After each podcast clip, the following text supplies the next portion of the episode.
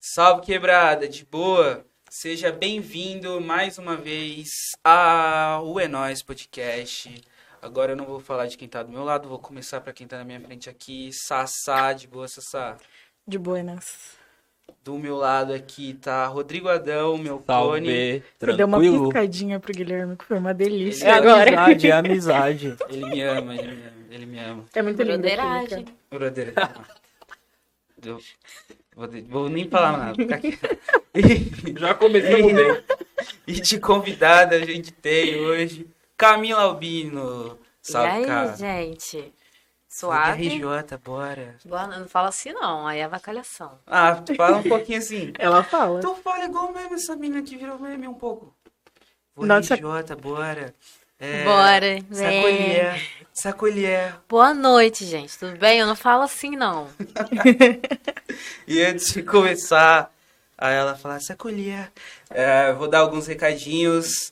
Bom, primeiro, família, primeiro recadinho que eu vou dar é se inscreva em nosso canal. Aqui em cima vai ter um aviso gigantesco falando, inscreva-se em nosso canal. Aqui embaixo vai ter um botãozinho pra, mano, você clica e já se inscreve. Muito fácil. E aqui em cima também você consegue se inscrever no nosso canal de cortes. Dado o primeiro recado, o segundo recadinho, quem produz isso aqui é a Crio Produções. Então, você que quer criar o seu videocast, seu podcast, sua videoaula, seja o que for, quer criar conteúdo, dá um salve nos meninos da Crio Produções, que os meninos da Crio Produções vão te atender daquele jeito. E agora o último recadinho, prometo.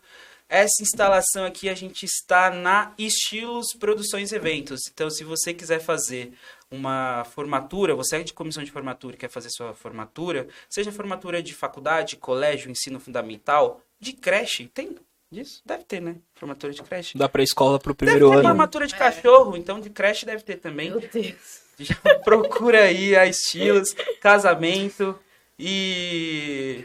E a Estilos cedeu esse espaço pra gente, é nossa parceira, então muito obrigado, Estilos. A concorrência só chora, nem consegue. Tem um pessoal de comissão de formatura aí que fechou com outra empresa, depois chorou muito e correu atrás da Estilos depois. Então, nem, mano, nem corre atrás da concorrência, já vai de Estilos.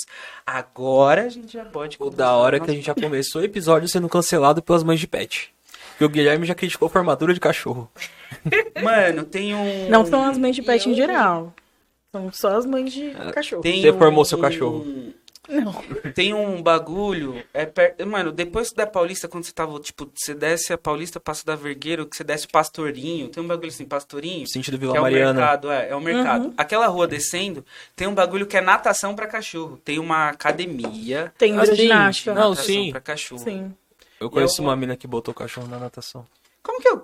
Eu não sei, eu só conheço. Gente. Cachorro não, não, não, não... Aprendi a nadar sozinho? É, tá ligado? Tipo, não?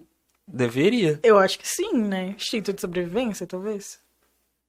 Nossa, a gente já tá muito Tá bom, disperso, né? Vamos voltar aqui. pra convidada. Papo maluco. É isso, né? Camila, influencer, engenheira civil, palestrante do TED... Nossa, caralho, aquele bagulho foi massa. Meti marra ali, né? Caralho, braba. Ali eu, ali eu soltei. Braba, braba. Criadora tudo? do... Assisti, parça. Massa. Foi muito foda, de verdade. Caralho, fiquei felizão. De verdade, mano. O Que bagulho foi bom. foda. Bom que você gostou. Porra, foi... Mano, e... Você falou até de vacina, de uns bagulho lá. É, não, fui de Kemet até, até Covid, mano. Foi mano, bom. você, mano, desenrolou, de verdade. E, é, caralho, me perdi. Ah, recapitulando. Engenheira. hoje. Não, hoje, Hoje tô tá. daquele jeitão. Engenheira, criadora de Conteúdo. conteúdo. Sobrinha de Viola Davis, a gente vai Sobrinha da trocar ideia Viola, sobre porra, isso. sim. Sim, com certeza. É, prima de Thaís Araújo. A família tá o quê? Pesada, né, gente? Pelo amor de Deus. E de Campos Gente, também, não vai acreditar nisso, não, tá? Ele- Fala de uma parte, é sacanagem. eleitora de garotinho também. Porra, aí você me esculacha. Não, é. Gente, não sou eu. Eu fico só com a parte que eu sou engenheira e criadora de conteúdo. E palestrante do TEDx também, só. Daí pra frente não guarda nada. E parça, como você tá? Tá bem? Como que tá a vida em São Paulo? Você que é de Campos, como que tá a vida em São Paulo? Um surto, né? Nossa, melhor definição. que isso É, mesmo. não, mas é porque, tipo assim, eu sou de uma cidade do interior do Rio. né? Alguém daqui de São Paulo já falou que não tem interior no Rio. Mas vamos lá, no eu sou do norte fluminense. Você é da.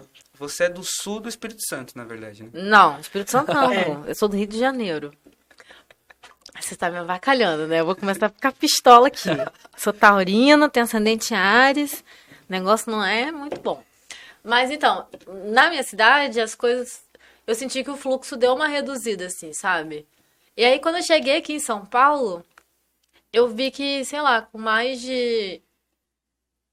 Acho que quando eu vim pra cá no ano passado, pra palestrar no TED, era novembro.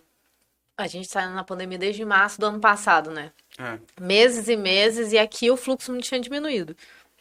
Aí, quando eu vim morar aqui, no começo do ano, foi em fevereiro, o fluxo era o mesmo. E aí eu percebo que a gente tem. é, a gente tá, tipo, mais privado, assim, com as coisas, entendeu? Tá, tá mais limitado, assim, a, a- em relação a tudo, ao nosso lazer, principalmente. Mas para trabalhar é a mesma coisa. Então, assim, eu consigo resumir a surdo. A surdo, não. Surdo. É isso aí. gente. Absurdo, cara, porque as pessoas estão surtando. Entendeu? Eu tô segurando a minha onda. Mas assim, eu tô feliz, eu tô bem de estar morando aqui em São Paulo. Eu não sou uma pessoa de muitos amigos e tal. Mas, assim, as pessoas com quem eu convivi me receberam super bem. Então eu vou convivendo com essas pessoas, mas eu, eu, eu ainda tô um pouco assustada. Entendeu? Porque eu acho as pessoas aqui meio Eu acho. surtadas. Você, você passou por alguns BO aqui? Chega Já, passei, passei por alguns B.O.s aqui, de tipo, assim, às vezes você tá aqui numa boa, tomando cerveja, eu sou... Começa a gritar, não sei o quê. Gente. Onde que você tava? Depois eu te conto, depois do podcast. Eu não vou expor essa pe- Mora- essas pessoas, não. Morar, morar, morar com outras pessoas é tranquilo. Então, antes de vir pra cá, eu já tinha morado com outras pessoas. Tipo, lá em Campos eu morava sozinha. E aí eu vim pra cá nessa pegada de tipo, ah, São Paulo tem um custo de vida mais alto, coisa e tal. E aí pra chegar, acho que eu vou mesmo dividir com algumas pessoas, tentar ali me, né, me envolver com a galera, saber como que as pessoas pensam, como que elas se comportam e tal. E, quiçá, né, morar junto. E aí, fiquei na casa de um amigo, é, um tempo, foi ótimo, mas é tipo assim, a gente é zoeira dia e noite. Aí eu precisava focar, eu falei, não, vamos sair, eu preciso de um lugar Não tem e limite. tal. É, não, zero limites. Se juntar eu e esse amigo meu, Marcelo. Marcelo Rocha, triste, triste. Meu Deus, falando menino aqui, corta essa parte. eu, não... eu nem falei dele que eu ia falar aqui. E aí, cara, depois eu fui morar com umas pessoas aleatórias, assim, entendeu? Tipo, ah, vamos morar, vamos, vamos. Enfim, Ai. foi um bom. Foi maneiro. E, mano, você veio de Campos. Você morou alguma uma, cota no Rio ou não? Só em Campos? Não, tipo, no Rio, eu fiquei um tempo quando eu tava no final da faculdade, que eu fazia umas matérias no Rio, e aí eu sempre ficava, tipo, de quinta, eu ficava quinta, sexta, sábado, domingo. Aí voltava pra Campos, eu trabalhava em Campos, no Rio, e fazia faculdade lá também. Pegava algumas matérias que eu tinha perdido, aí eu peguei em outro, outro campus, né, e tal. E aí eu fiquei esse tempo, assim, uns seis meses. Mas eu não considero ter morado no Rio, não. Você estranhou vir pra São Paulo? Tipo, algum, tipo, se adaptar, algum bagulho assim? Se se adaptou ainda, né? O frio tá chegando. É, o frio Eu nem não tenho começou roupa de, de frio, eu não tenho roupa de frio. Então, não começou de verdade, vai piorar. E lá pra Sério. julho, agosto, ferrou. Eu acho que. Mas isso explica por que as pessoas são assim. Vocês já viram a reportagem? Tô um pouco Que eu- preocupada. Não, mas sério. Você viu uma reportagem que fala que os lugares muito frios, bate pouco sol, as pessoas têm mais tendência a serem depressivas? É verdade. Ah, não. No, no, no No Rio de Canadá, Janeiro, eu. no Canadá, quando fica o tempo Hã? que não sai sol, o índice de depressão aumenta muito lá. Aumenta, né? Então, tô A pronto. Finlândia tem, eu acho que um dos maiores índices de suicídio. Por, Sim. por conta desse bagulho que Não, estão São fazendo. Paulo tá nesse nível, né, gente? São Paulo é maneiro, mas, tipo assim, tem uns dois dias que eu não vejo sol, já tô triste. É, Já acordam assim, É, é. mais pra baixo. Acorda murcho. Mas é, por exemplo, eu morei com uma mina, cara, que ela tava trabalhando home office, assim, direto. Ela era um branco igual um papel. e, tipo assim, nada contra, né? Eu tenho amigos. Eu tenho até amigos que são.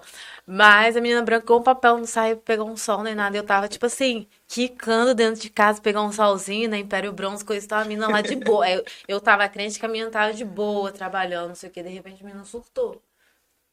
Então, né, fica aí a dica. Se você puder pegar um solzinho, pegue.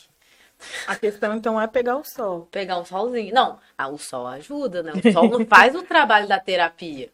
Muito Entendeu? importante, façam terapia. É, faça terapia, pô. Ah, mas você pegou um sozinho, você tá correndo em Ibira. Choveu. Gente, meu Deus. Ela...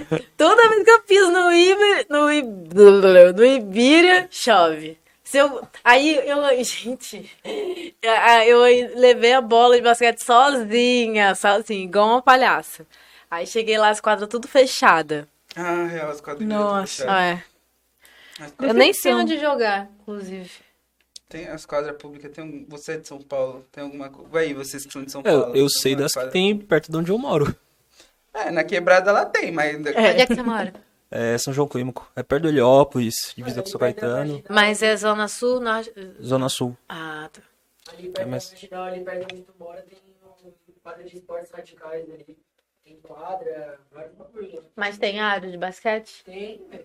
Tem área de parkour lá, os bois. Tá moscando, hein, par? Você acha que São Paulo não vai ter o bagulho? Você acha que tá em Campos, par? Não, é isso, não foi? Não, Não é, é que às vezes, às vezes é só a quadra, tem estrutura, Sim. mas tiraram o aro e Entendeu? caiu. É, Mas porque a galera fica tentando dancar, não sabe dancar, arrebenta o aro.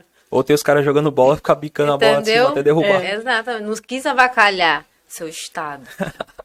E quando você começou a jogar basquete, mano? Era da facu? Ou antes? Não, eu comecei a jogar basquete com 14 anos. caramba. Eu era novinha. E qual que foi do, do lance do basquete? É porque, tipo assim, eu, eu estudei na Federal, né? No Instituto Federal Fluminense, que hoje é Instituto Federal Fluminense, mas na minha época era Centro de Educação Cefet. Professor. Grande o professor, Cefete. O presidente não, não fechou, não? Os institutos federais ou tá aberto ainda? Ai, não sei, gente. Acho não, que a não. UFRJ tinha fechado. Não, não é, mas não. Não, Cefet o IF não. não, o IF não. Mas ele tava querendo fechar o- esses institutos federais. Caralho. Sim. Não, mas tipo, eu acho que universidades federais. Não, mas. Os institutos não, é que também? Agora É que- ele tá não, as universidades ele tá falindo mesmo. Ele não tá mandando verba. isso. Mas aí, o, Meu Deus, os é pra IFs, não chorar. É, exatamente. Ele quer ferrar com a educação de todas as formas possíveis que ele conseguir. Nossa, mas o IF que eu estudava, gente. Não, não, não, mas na época de Lula, de Dilma. Eu não fiquei na época, eu acho que de Lula não, mas de Dilma, até Bolsa Atleta eu tinha. Aí dava gosto, né, de jogar basquete, Porra. estudar, porra, satisfação. Mas, mas agora, né? É, não, e meu diploma, que, cara, eu, quando o Bolsonaro entrou no poder, eu falei assim, não vou nem estudar. É muito Sabe triste Sabe por quê? estudar no governo Bolsonaro. Não, isto, pra que você vai estudar? Pra você pegar um diploma, aparecer na assinatura dele seu diploma? Tem isso mesmo. Entendeu? Às vezes no eu Instituto penso- Federal é isso que sai. O meu vai sair. Às vezes Nossa, eu penso irmão, em pegar a uma onda aí. recuperação, assim, pra Eu já segurar mais grau. um aninho. Isso que é foda. Nossa. Venho do. Bolsonaro. Eu colo grau em 2023, né? Ah, mas então, da nossa faculdade certo- vem assinado. Ah, vem porque quem Vem. faz o bagulho é a federal Vem. do ABC. No meu nome vai, no meu diploma vai estar o nome dele. É Ah, eu sinto muito por você, Puta que Adão. pariu, velho. Nada que que um gente corretivo não resolva. É, Exatamente. É, no diploma. Tem problema? O quê? Não, né? Passar um corretivo. Ninguém quer isso, não. E ninguém vê diploma também. Exatamente. É, diploma. Antigamente tinha aquela coisa de pôr na parede. quê, se né? você mentir numa entrevista de emprego, os caras não vão pedir um diploma. Cara, eu conheço. Vai pedir pra vocês, vocês são pretos. Olha, Não, é. É todo mundo aqui, é tudo verdade. Olha a especialista em RH dissertando. Gente, eu, eu conheço um caso de uma pessoa que o cara virou gerente, tipo, ele foi promovido e tal, e ele sempre falou, não, me formei na federal, que não sei o quê. E o cara não é formado, Todo não. mundo com cara de Nem palhaço. formado ele era? Não se formou, não. E ele Mas- falava que ele era formado, tipo, num curso, nada a ver, assim. Resumo, ele não era formado. E ele falava pra todo mundo. E ele foi promovido. E- não, mas peraí, agora eu É quero saber branco, como né? que É branco. Não, era. Eu acho que eu não precisava nem Ah. falar isso pra vocês, né, gente? Como que, como que descobriram que ele não era... Amor, eu sou o RH. A gente Ah. sempre descobre. Você é tipo a coisas. CIA. Tá defendendo o, o departamento dela. Mas não é era nem- Se você quiser desconto no quinta, da- quinto andar de Ah. aluguel, ela trabalha lá. Nossa, não um tudo bom? Por favor. Não, Me mas ajuda. fala É isso. Se quiser. E, mano, a gente tava falando de faculdade. Não, a gente tava falando de basquete. Ah, é, É, verdade. Você que começou a jogar com as 14. É, não. Aí, tipo assim, eu entrei, eu entrei no ensino médio, eu era adiantada. Eu entrei, eu tinha 12 pra 13. Caramba. Ó, muito nova. Ah, Não, gente, desculpa. 13 pra 14. Ah, tá Né? um ano Tá. antes. É, um ano antes, não Que são dois. susto. É, um ano Não, antes. Ela é um prodígio. Não, mas eu já me, eu me desorientei no ensino médio mesmo. Não, mas o ensino médio é a porta É, não, eu cheguei, piores, gente, acho. Com um boletim maravilhoso, não sei o que, foi só ladeira abaixo. Mas, enfim. Benjamin Button da responsabilidade. Aconteceu total comigo. Não, mas eu já dei um upgrade já de novo. Aí, eu entrei, tipo, eu tinha o mesmo tamanho que eu tinha hoje. Só que. Exato. Com 14 anos. É, com 13, não, com 13 anos, 13 pra 14. Aí o professor viu e falou assim: nossa, você tem um tamanho ótimo. Ele achava que, não, Ela vai ela crescer vai mais. crescer mais. Mas ali eu, para aí, eu cheguei com esse Enfim, tamanho e peguei.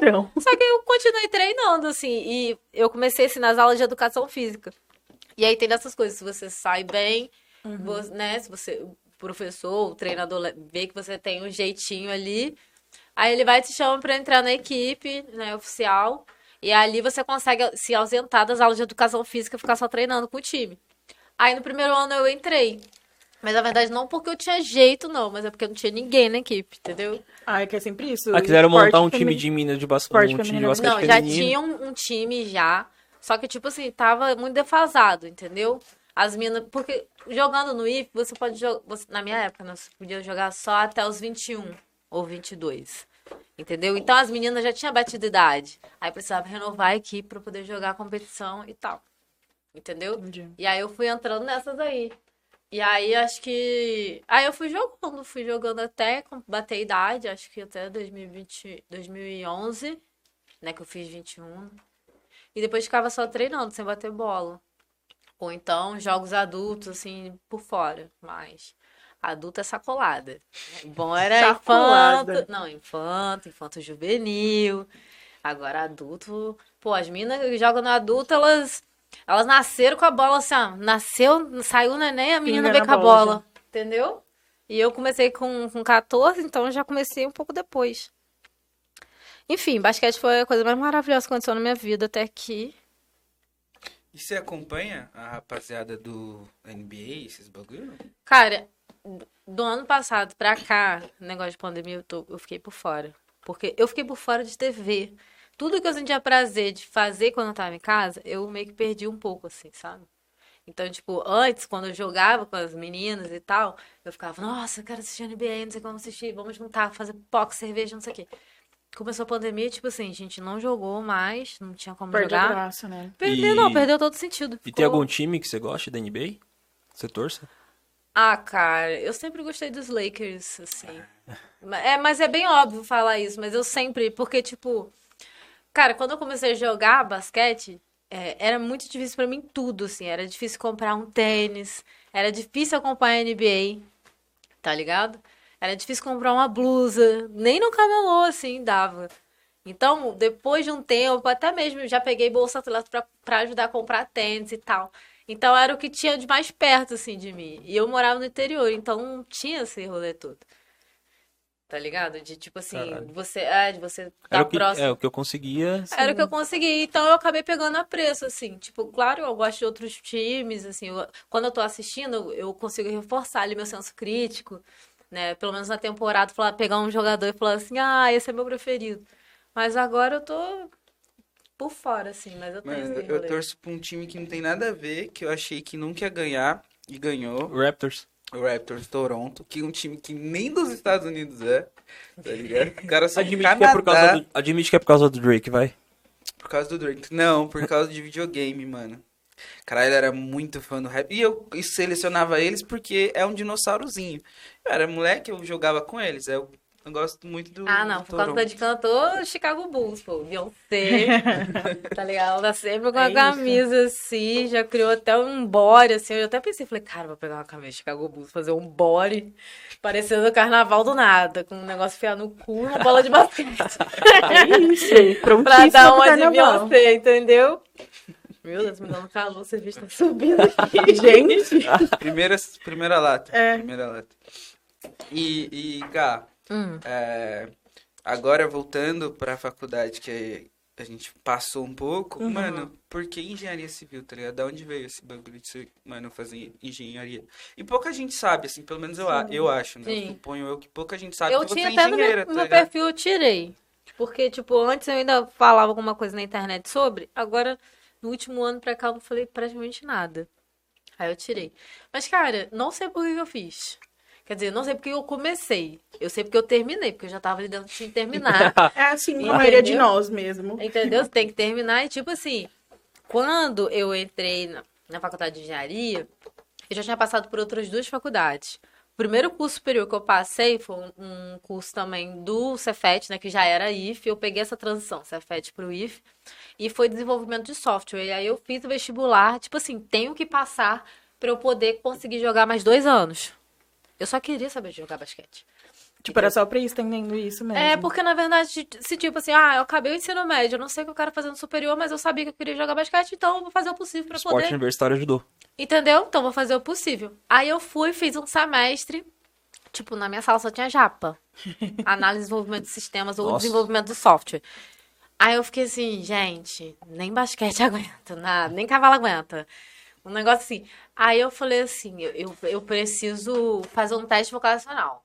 Aí eu falei com meu pai, falei, pai, vou fazer um teste vocacional, não sei o que. Ele, ah, eu acho que eu levo jeito pra isso, isso, isso, isso. Aí eu fiz um teste. E aí saiu, saíram arte, é, saíram áreas mais artísticas, de comunicação. Assim, pra mim, de arte saiu artes plásticas, comunicação. Saiu é, áreas na parte de desenho, assim, de designer, Uhum. é, design. É, aí, secundário veio arquitetura. E eu falei assim, cara, eu acho que eu vou fazer design. Que eu acho que vai. Nossa, você, tipo, Entendeu? deu É, a volta. não, mas aí, no caso, eu. Dentro do desenvolvimento de- software, eu fiz o teste vocacional Uhum, e sim. aí prestei Aí falei assim: não, vou prestar vestibular pra isso aqui. Aí saiu design. Eu cheguei pro meu pai e falei assim: ah, pai, eu queria fazer design. Ele falou: cara, melhor você fazer arquitetura, que é quase a mesma coisa.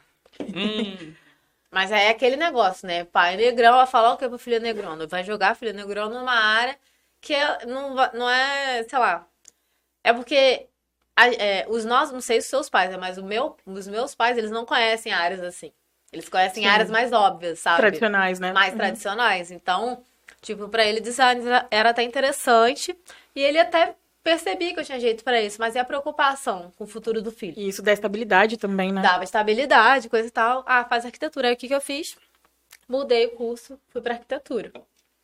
Fiz um ano de arquitetura. Gente, mas eu, tipo assim, quase surtei na, na sala, assim. É porque a arquitetura era, era um lado mais, sei lá, era um lado artístico, com a temática, eu não tava... é que é arte. entendendo é que nada. Tem arte, não entra na- no...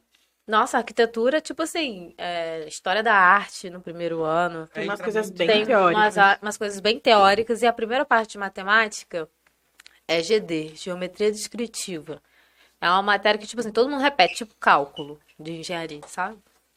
E aí eu falei, cara, essa faculdade que não dá pra mim. Mas aí eu, quando eu, tive essa percepção com a arquitetura, eu falei assim, aí eu comecei a ficar decepcionada comigo. Falei, pô, já é meu segundo Já segunda curso vez. E isso aqui não é pra mim e tal. Mas o primeiro de desenvolvimento de software, eu sabia que eu não tava nem aí, porque era por conta do basquete. E pra estar num curso superior, se ainda fosse interessante pra mim, eu teria continuado e talvez até me formado. Só que aí eu falei, pô, tô decepcionada. Eu falei com meu pai, ele ficou chateado, coisa e tal.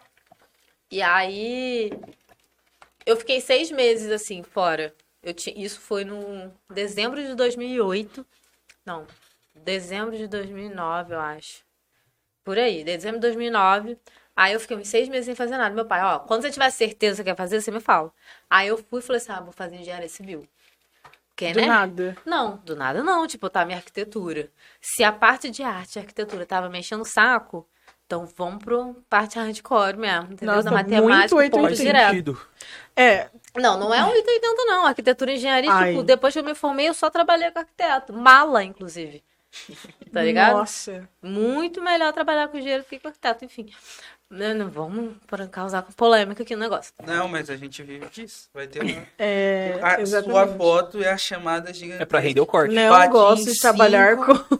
Não, bate não, não é que eu não gosto, mas é não- puxado, né, gente? Tipo assim, engenheiro. E eu trabalhei um tempo, depois de formado, uma, com parte estrutural. cara, cada ideia de arquiteto que você fica assim, a vontade de pegar o projeto, enfiar no cu do arquiteto, falar, Advogado é assim também, tá? Você Eu tá. Dilemas da engenharia.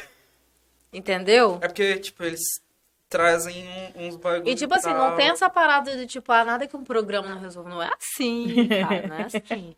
Na hora de executar, é, tem vários BOs, mas enfim. Aí a gente vê ponte caindo, vê coisa dando errado, prédio desabando. A culpa nunca vai ser do arquiteto. puto, se o engenheiro ficar puto, imagina a Tião, o mestre de obra que tá lá. Exatamente. Esse é o cara que mais fica puto.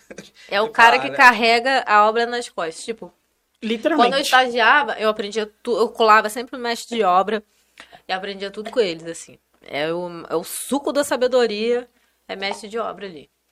Entendeu? Engenheiro coordenador, não sei o quê, meio que, sei lá, gestor do dinheiro, gerente do dinheiro, entendeu?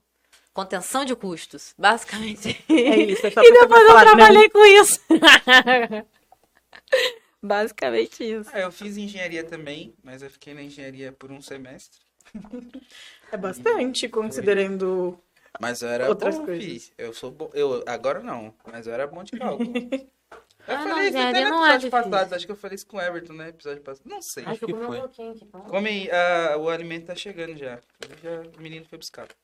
E aí depois eu fiz um semestre de administração, porque para não ficar parado, porque eu tinha parado de engenharia, porque eu queria fazer direito. E a faculdade lá era só no no outro ano, que é anual, o vestibular. Então eu falei, pô, parei na metade, não vou ficar parado. Aí eu fiz ADM e nossa, mas ADM eu fazia, falando, eu não vou fazer essa porra, mano. Eu não vou Nossa. fazer essa porra. É que, ó, eu vou ser cancelado pelos administradores do Brasil. Mas eu Então, falava, vamos juntos, porque eu também tinha matéria de administração. Ao mesmo tempo que eu odiava, eu agradeci a Deus, porque era muito fácil. Ele é muito fácil. E aí me ajudava a levantar meu CR. Gente, vamos combinar. Vamos combinar. É muito fácil e eu pensava. Chegava, concreto armado, três. Administração, sei lá o quê. Cara, tem que somar 150 pontos. A prova valendo 100. o importante é que no final deu, né, gente? Acho que O, em ADM, mano, era uma caralho. Era muito fácil. Era tipo mais fácil que o meu ensino médio, tá ligado? Não, Era gente, tipo você pensar como uma pessoa de bom senso pra passar na, Mas, cara, tem uns conceitos de administração que E você vê fiz na assim. FEI, parça. Você olha e você fala assim, nossa, mas a galera aprende isso na faculdade? Precisa de faculdade pra É? isso? Sabe É, que eu mas a administração é isso, né? Organização. São umas tipo, não são metodologias, coisas- tipo, tão. Oh, e tal. É uma parada gente. organizada. Eu Olha aprendi sobre a teoria do. Fazendo ADM, da teoria de uma empresa que colocou uma luz tal e a outra luz era tal. E aí o cara produzia mais ou produzia menos. Nossa, é tipo aquelas coisas de. Se você pintar a parede. Aí da- você fez administração, né? Não, não fiz. Não. Eu faço direito também. Mas, mano, foi. Tá tudo bem, a gente Foi. tá no espaço seguro. Mas eu quando eu tava. Quando eu, quando eu fiz a de- a DM lá, eu já não ia ficar, mas quando eu fiquei lá no, num semestre lá, eu pensava assim, mano, os caras estudam quatro anos pra trabalhar no Itaú tomando no cu, tá ligado? Pra que, que eu vou estudar quatro Pra anos? encher a porra do saco do cliente querendo vender pique pelo telefone. Porque o gerente tá Sim. querendo matar eles e o Porque tem que bater meta. Tem que matar bater a meta. Tem que bater meta. Tem que bater Aí eu meta. falei, mano, Foda. Nossa, vocês trouxeram um exemplo tão concreto agora que, assim, eu pude ver uma série de pessoas que eu conheço que estão nessa. é, mano, porque Mas você é faz real. ADM, Ou tu não sabe o que ia fazer assim, da vida. ou você vai Ai, trabalhar eu no acho- eu escritório acho ali que- que é muito isso, A assim. não ser que você faz uma GV. Não, e são Mas lá é pessoas que. administração pública, né? E são pessoas A administração Aí é pública que bate até na gente. Eles são mais advogados que nós, bobear. GV é outra, porque você faz uma GV, você sai formado da GV, você entra numa Big Four aí, uma, mano, um Hoje em, dia, hoje, em dia, o critério, empresa. hoje em dia o critério de Big Four não é só GB, não, tá suave. Não, mas, assim, mas ali você já tá ali, ó, com... Você já tá com um pé, só falta botar outro dentro. Cara, só falta Mas, vontade. cara, Pra mim é é pura elitização, porque Mas porra, é, não total. tem nada demais. Qual o critério, total, tipo, que a sim. faculdade Entendeu? necessariamente vai, vai botar E pra... tipo assim, pra o pessoa cara? A diferença É, é, que Quem que acabou de se formar que vai conseguir fazer uma pós no lugar daquele? ninguém. Absolutamente tenho- A não, ser que gente, você, é dois contos por mês pelo menos. a não ser que você trabalhe em um lugar que pague pra você. É, que ajude com a posse. Do- dois pau na GV deve ser tipo... Pós deve ser se ele tivesse tipo letras, tá ligado? Tô- Não que eu tô falando que Não, letra mas Cara, é- a gente vai ser cancelado por todos os se Caramba, eu tô, eu tô ouvindo, eu tô Se pensando. quiser pagar 800 conto na GV, tem que fazer online. E vai durar uns 5 anos, que é uma matéria. uma matéria no meio. Não, mas só pra, Não, pra eu uma coisa. passar limpo aqui no meu cancelamento. Eu não falei que letras é ruim, eu falei que letras, se você É um curso de pegar, baixa procura e é tal. mais barato. sim. Só isso, meu filho. Eu tô falando que letras é, letras é importantíssimo. É, a gente vê, né? Eu acho. Demais. A falta que faz pra algumas pessoas. E é o Adão, ele erra várias letras escrevendo. Eu, né? Nossa, perdi o tudo vídeo, bom? cara. Oi. E parça, você, qual que é o nome do projeto que você fez? Eu- Você fez quando ele tava na, você quer Não, perguntar isso? vai, agora você já foi. Ih, Já a pauta. Novamente, a Sabina sendo silenciada no podcast. Vamos, Todo dia. Vamos dar prioridade para as mulheres. Exato. Uma menina, eu sou silenciada aqui todo dia. Até quando eu Vamos não lá, venho um aqui, brinde. Quando você não vem aqui, não tem como. Né? vocês me silenciam no WhatsApp. É, isso é É verdade. porque a gente tá gravando, aí não dá pra falar com você, né? Esse sistema opressor. É muito difícil. Vai cancelar o Homem Preto? Eles vão começar. Aí da- daqui vai rolando É. até a pauta feminista. Eu já vou soltar um ranço já, enfim. Vamos, vamos que vamos. É disso que a gente gosta. É disso que a gente gosta. É, isso Bora. que a gente veio, na verdade. Não, hoje Então, não.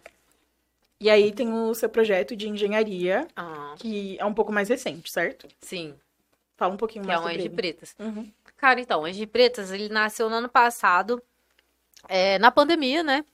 E eu já tinha, sei lá, eu já tinha pensado em alguma coisa assim, porque eu já tava pesquisando sobre isso há muito tempo, entendeu? Sendo que, tipo, pra mim é muito difícil trabalhar sozinha, tirar algumas coisas do papel sozinha, entendeu? Eu já Uhum, fiz isso sim. algumas vezes, mas, tipo, pro Anjo Pretas, por, assim, pra faísca que eu tive, eu pensava assim, cara, eu preciso seguir com alguém.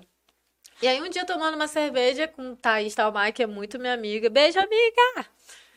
É, A gente tomando uma cerveja e tal, eu falei, ah, eu tô com uma- umas ideias aqui, cola aqui em casa, eu fui na casa dela, sei lá. Vamos tentar, vamos conversar. E, tipo assim, a gente também já tinha ideais muito parecidos, né? Tipo, duas mulheres panafricanistas, formadas em engenharia. É, naquela época, nem eu, nem ela estava trabalhando diretamente com a área. Eu até pegava uns projetos por fora, mas eu não estava tão inserida assim. E isso também é bem caótico pra gente, principalmente para mulheres pretas da engenharia, porque sempre subcolocam a gente, sempre reage- Subestima muito, entendeu? né? Subestima, coloca a gente num outro lugar, tipo, mais distante do que as outras pessoas do normal do mercado. Tipo assim, ah, você vai começar de baixo, não sei o quê. É um bagulho muito distante. E aí a gente começou a trocar ideia, a gente começou a fazer algumas pesquisas juntas. E aí a gente começou a se conectar com as nossas referências, pessoas que lançaram livros, é, com pesquisas de, por exemplo, é, tem um cara que eu esqueci o nome dele agora, gente, que péssimo isso. O nome dele é Carlos, mas ele, ele atende para um nome, acho que é africano. Ele lançou um livro que fala sobre invenções pretas, assim, só invenções pretas. E ali a gente teve, sei lá, um insight para tipo um quadro do nosso projeto, sabe? A gente toda semana a gente vai postar, sei lá, três invenções pretas. E ali, tipo, a gente a gente começou a ter uns insights assim, sabe? E, enfim, eu não consigo dizer que qual foi a ordem. Primeiro a gente criou isso, depois aquilo, não. Foi gente tudo acontecendo de forma bem e fluida. cada né? pesquisa que a gente ia fazendo, e tem muito a ver com história, né? Foi, foi um momento em que duas engenheiras tiveram que sentar a bunda e, e falar assim, não, vamos ler, agora a gente vai estudar história. E aí, mas aí era tudo que a gente queria, tipo, era dentro da nossa área, é, sobre história preta, né? Falando sobre pessoas pretas, então pra gente ali, dentro dos nossos ideais, daquilo que a gente acredita, estudar sobre pessoas pretas na área da tecnologia, da ciência, da matemática e tudo mais, era uma parada, tipo, porra, parte da nossa rotina. Então, a ideia do Angie Pretas foi isso, cara, a gente vai. Primeiro, a gente queria a gente quer conectar pessoas pretas, eu falo queria ser no passado, por quê? Eu vim para São Paulo, precisei focar integralmente na minha sobrevivência aqui. Sim. Deixei tudo pra trás, então, tipo, Anjo Preto é uma parada que caminha sempre comigo, mas que eu ainda não consigo trabalhar agora. Uhum. E ela também tá com várias mudanças na vida dela.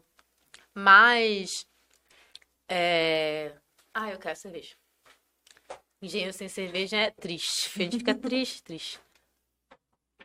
Hum. E aí, a gente, pô, a gente sentou junto e falou assim, pô, vamos fazer vamos fazer disso um coletivo, assim, tipo um coletivo. Vamos chamar mais pessoas de mais áreas, porque a a Thaís, ela é engenheira de produção. Eu sou engenheira civil. Eu falei, pô, eu queria sentar com outros engenheiros pretos para falar sobre tudo isso aqui e saber o que, que eles pensam. E a gente, é, dentro de, por exemplo, de um coletivo de engenharia, que a gente pudesse falar sobre política, que a gente pudesse falar sobre o cenário atual, que a gente pudesse fazer pesquisas, que a gente pudesse fazer um collab, sabe? Desenvolver projetos juntos. Eu não, porque eu já estava meio pulando fora, mas eu poderia conectar as pessoas. Como comunicador, eu consigo comu- conectar as pessoas de qualquer canto do país, sei lá, enfim, que eu tiver ali por perto. E aí a gente começou a, a, a, a- a- não, aí a gente parou e falou assim, cara, a gente precisa, se a gente quer chamar pessoas pretas da engenharia para perto, a gente precisa minimamente organizar e entender o que é esse projeto, para onde que ele vai. Ali a gente começou a juntar um monte de ideia que a gente teve e aí entendemos que o Engie Pretas é um projeto, né, é um coletivo de engenheiros pretos, tanto para a gente trabalhar nessa parte das redes sociais, para poder comunicar, atrair, conectar a outros engenheiros, entendeu? Porque é a nossa ponte ali, quanto para a gente poder pesquisar sobre. É... Ah, não, pe- continuar essa pesquisa, é, entendendo a, a nossa participação nessa área. E. Meu Deus, eu esqueci o negócio do meu projeto. Ah, Vai ser que vai cortar? Vai continuar assim? Vai continuar porque eu vou dar risada depois. Sim. Vai, na Mas edição aquela vai botar a música do primo. Cri, cri. Mas isso você tinha que ter me perguntado antes da primeira latinha de cerveja. Mas tá. Tudo bem. Então tudo tá, bem. aí arrumamos a ideia de conectar engenheiros pretos, pesquisar mais sobre isso, sobre os nossos feitos, criar novas narrativas, porque, por exemplo, a minha palestra no TED, ela é uma nova narrativa sobre a ciência. Não é uma parada que eu inventei, é uma parada que eu, eu reorganizei, que eu trouxe de uma outra forma. Porque as pessoas, algu- pelo menos muitos de nós, eu acredito que alguns de nós já tinham ouvido falar de Kemet, ouvido falar de Egito, de várias coisas assim, mas não no sentido da engenharia, por exemplo. Então, tipo, o Age Preto, eu acho que ele se consolida bem. Sei lá, não, ele se localiza bem, assim, nesse lugar, porque a gente não se consolidou ainda, mas porque a gente traz uma narrativa diferente, entendeu? Entendi. dentro da área da engenharia e trazido por mulheres pretas. Então, tipo, ah, a gente ficou até na dúvida. Índio preto, por que, que a gente vai botar índio preto e vamos botar índio preto? Cara, porque a gente, a gente tá trazendo como berço a África, Sim, entendeu? A gente fala África, afrodescendentes, afrodiáspora, por exemplo. sim. Então, da mesma maneira que a gente entende que o masculino engloba masculino e feminino, Uhum, a gente sim. vai fazer esse outro processo. Então, o feminino, e muitas pessoas já perguntaram: ah, é um projeto de engenheiras pretas? Não. É um É um, coletivo de engenheiros, engenheiras, engenheiros. Aí entra esse negócio aí. Engenheiros. Iox. Gente, a Thais Araújo. Ela me apresentando o TED. Mas só quem viu isso foi quem assistiu ao vivo. Aí quando ela leu lá, eu. Eu acho que eu tenho isso no meu Instagram, vou mostrar pra vocês. Ela falou, engenheiro, é, Engie Prat- Practice. Práticas. Practice. Eu falei, meu Deus. Mas foi muito louco também, né? Porque quando eu gravei o TED, a minha parada. é, até chegar na vela, acho que prime... primeiro passou pela Thaís. Que já Ai. foi um. Não, Um já boom, deu né? um boom, mas tipo assim, foi um boom nacional ali, né? Na humilde. Porra, me aproximei da minha parenta, não sei o que e tal. E aí, tipo, acho que duas semanas depois que rolou a parada da Thaís, eu fui gravar. É, da Tha... que a Thaís Araújo compartilhou, acho que eu fui gravar o TED. Enfim, foi um espaço de um mês, assim. De eu postar, a Thais Araújo compartilhar. E duas semanas depois que ela compartilhou, a Viola Davis compartilhou. Tu, Viola Davis. Aí a gente comemorou onde? A gente comemorou o aniversário de Kézia. Kézia está Viola Davis compartilhou exatamente O aniversário dia 9 de Kézia Nossa. é o meu dia de sorte. Eu já tô esperando, já tô pedindo aos meus orixás. Gente, o Kézia que, que, Festival. o que, que vocês Kézia têm? Festival. É Exatamente. Kézia. Aniversário Entendeu? de quem, né? Ah, vou O que, que vocês têm guardados pra mim no dia 9 de novembro? É o Kézia Cara, é aniversário da minha mãe. É um Kézia dia, é um Nossa, dia essa muito data é abençoado, quente cara. demais. Que isso? É, começa o Kézia Festival e acontece um monte de coisa. E se eu fosse real blogueira, porra, eu estaria super bem vestido, bem arrumado. Eu tava com um caco. no aniversário Não, de era, Kézia. era só mais um dia comum que. de Não, não repente, era mais um dia comum, é- foi um dia. Cara, foi muito assim. Foi muito O louco. dia que a Viola compartilhou minha parada, eu tava no Airbnb com o Roger. Acho que o João também tava. João Bigon. Tava, inclusive, Bigão tava. inclusive, hoje é aniversário de Hoje João é aniversário do Bigon. Bigon. Um beijo pra esse Afro Tem que dar um salve Bad. pra ele. Porra, manda um salve aí pra Afro Bigon. Afro Bigon. Minha língua já tá enrolando. Gente, ela não abriu a segunda lata, isso que é o melhor. Porque o Bigol nem é tão afro assim, com todo respeito aí, Bigol. Mas você Vou tá, mandar um Bad salve é pra ótimo. João Bigon. já grava aí. Inclusive, hoje é aniversário do Bege mais Bege, Bad mais bad. João. O beijo mais beijo. Parabéns, meu irmão, é nóis. Tamo junto. Aê, tô aqui gravando podcast. Inclusive, o. O Bigol, ele não é da capital, ele é da Baixada. É a mesma coisa, né? Ele é de Caxias, eu acho. Ah, de Caxias, é. Tem... Mas Aí eu tava no Airbnb, tava eu, Roger, Roger Cipó, João Bigon, no Airbnb. Aí eu, gente, eu tava fazendo. Minto, aí era, acho que era domingo aquele dia? Eu não sei que dia que era, eu Pô, sei não que eu. lembro que dia que era. que não. que eu fiz? te conhe- Eu, sei que eu te conheci num dia e no outro dia foi o dia que a Bela te Que compartilhou. isso aqui, gente? Não, dia 9 foi um dia de semana, eu lembro. Dia 9 de novembro? Eu acho que foi numa quinta-feira. Foi num dia de semana. Ah, não tem... eu- É, pode ser. Mas a gente pode ver aqui depois no celular, tem tempo, né? Ah, não é, mano, não é, não é- eu sou bom Ivan, viagem de semana pro Rio de Janeiro. Inclusive amanhã. Mas então, foi muito louco, mano. Foi muito louco de verdade. O, a- o compartilhamento, tá ligado? Dela, assim. Mas foi louco? Pra mim, pra mim foi surreal. O que aconteceu? Minha vida mudou em algumas horas. Eu saí, fui comprar coisas pra tomar café da manhã. Primeiro acordar, tipo, abrir geladeira de nada. Falei, vamos comer. Muito taurina. Muito taurino. Deixei o celular em casa. Eu falei, ah, quer saber? Sei lá que dia que é. Vou deixar o celular em casa e vou. Quando eu peguei meu celular, meus grupos, meu grupo, tudo, gente, tava tudo fervendo. Travou o celular. Meu celular travou. Travou real, A assim. primeira, men- a primeira mensagem que eu recebi ao acordar, que eu ouvi foi: Caralho, Viola compartilhou o vídeo de Camila. Que, mano? Não, aí eu Oi? olhei assim. Aí Roger falou comigo assim, falou: Caraca, olha isso aqui, olha isso aqui, não sei o que. Aí eu, eu olhei, eu fiquei olhando com uma cara de besta assim. Aí eu fiquei olhando, fiquei olhando.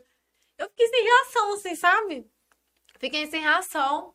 E nem sabia que ia dar esse estardalhaço todo. Inclusive, gostaria de mandar um abraço pra Viola Davis, minha tia. Porque hoje eu só tô morando em São Paulo por causa da senhora, viu? Grande. E se tornou o cavaquinho Entendeu? Davis. Olha essa. co- Cavaquinho, Cavaquinho Davis, Davis. nome renomado. Entendeu? Essa corrente de. Porque foi bem isso, né, cara? Eu, eu tô bem, assim, sem papo de doidona, mas eu tô aqui real por uma corrente de mulheres pretas, tá ligado? Sim, pô. Porque era um vídeo sobre cabelos crespos, com penteados bem, sei lá, assim. E aí, tipo, a galera preta, no geral, que mais compartilhou. Compartilhou, compartilhou, até chegar na Thaís, depois chegar na Viola. E é muito isso. E... Aí a Naomi comentou. Caralho. Você viu? Caralho.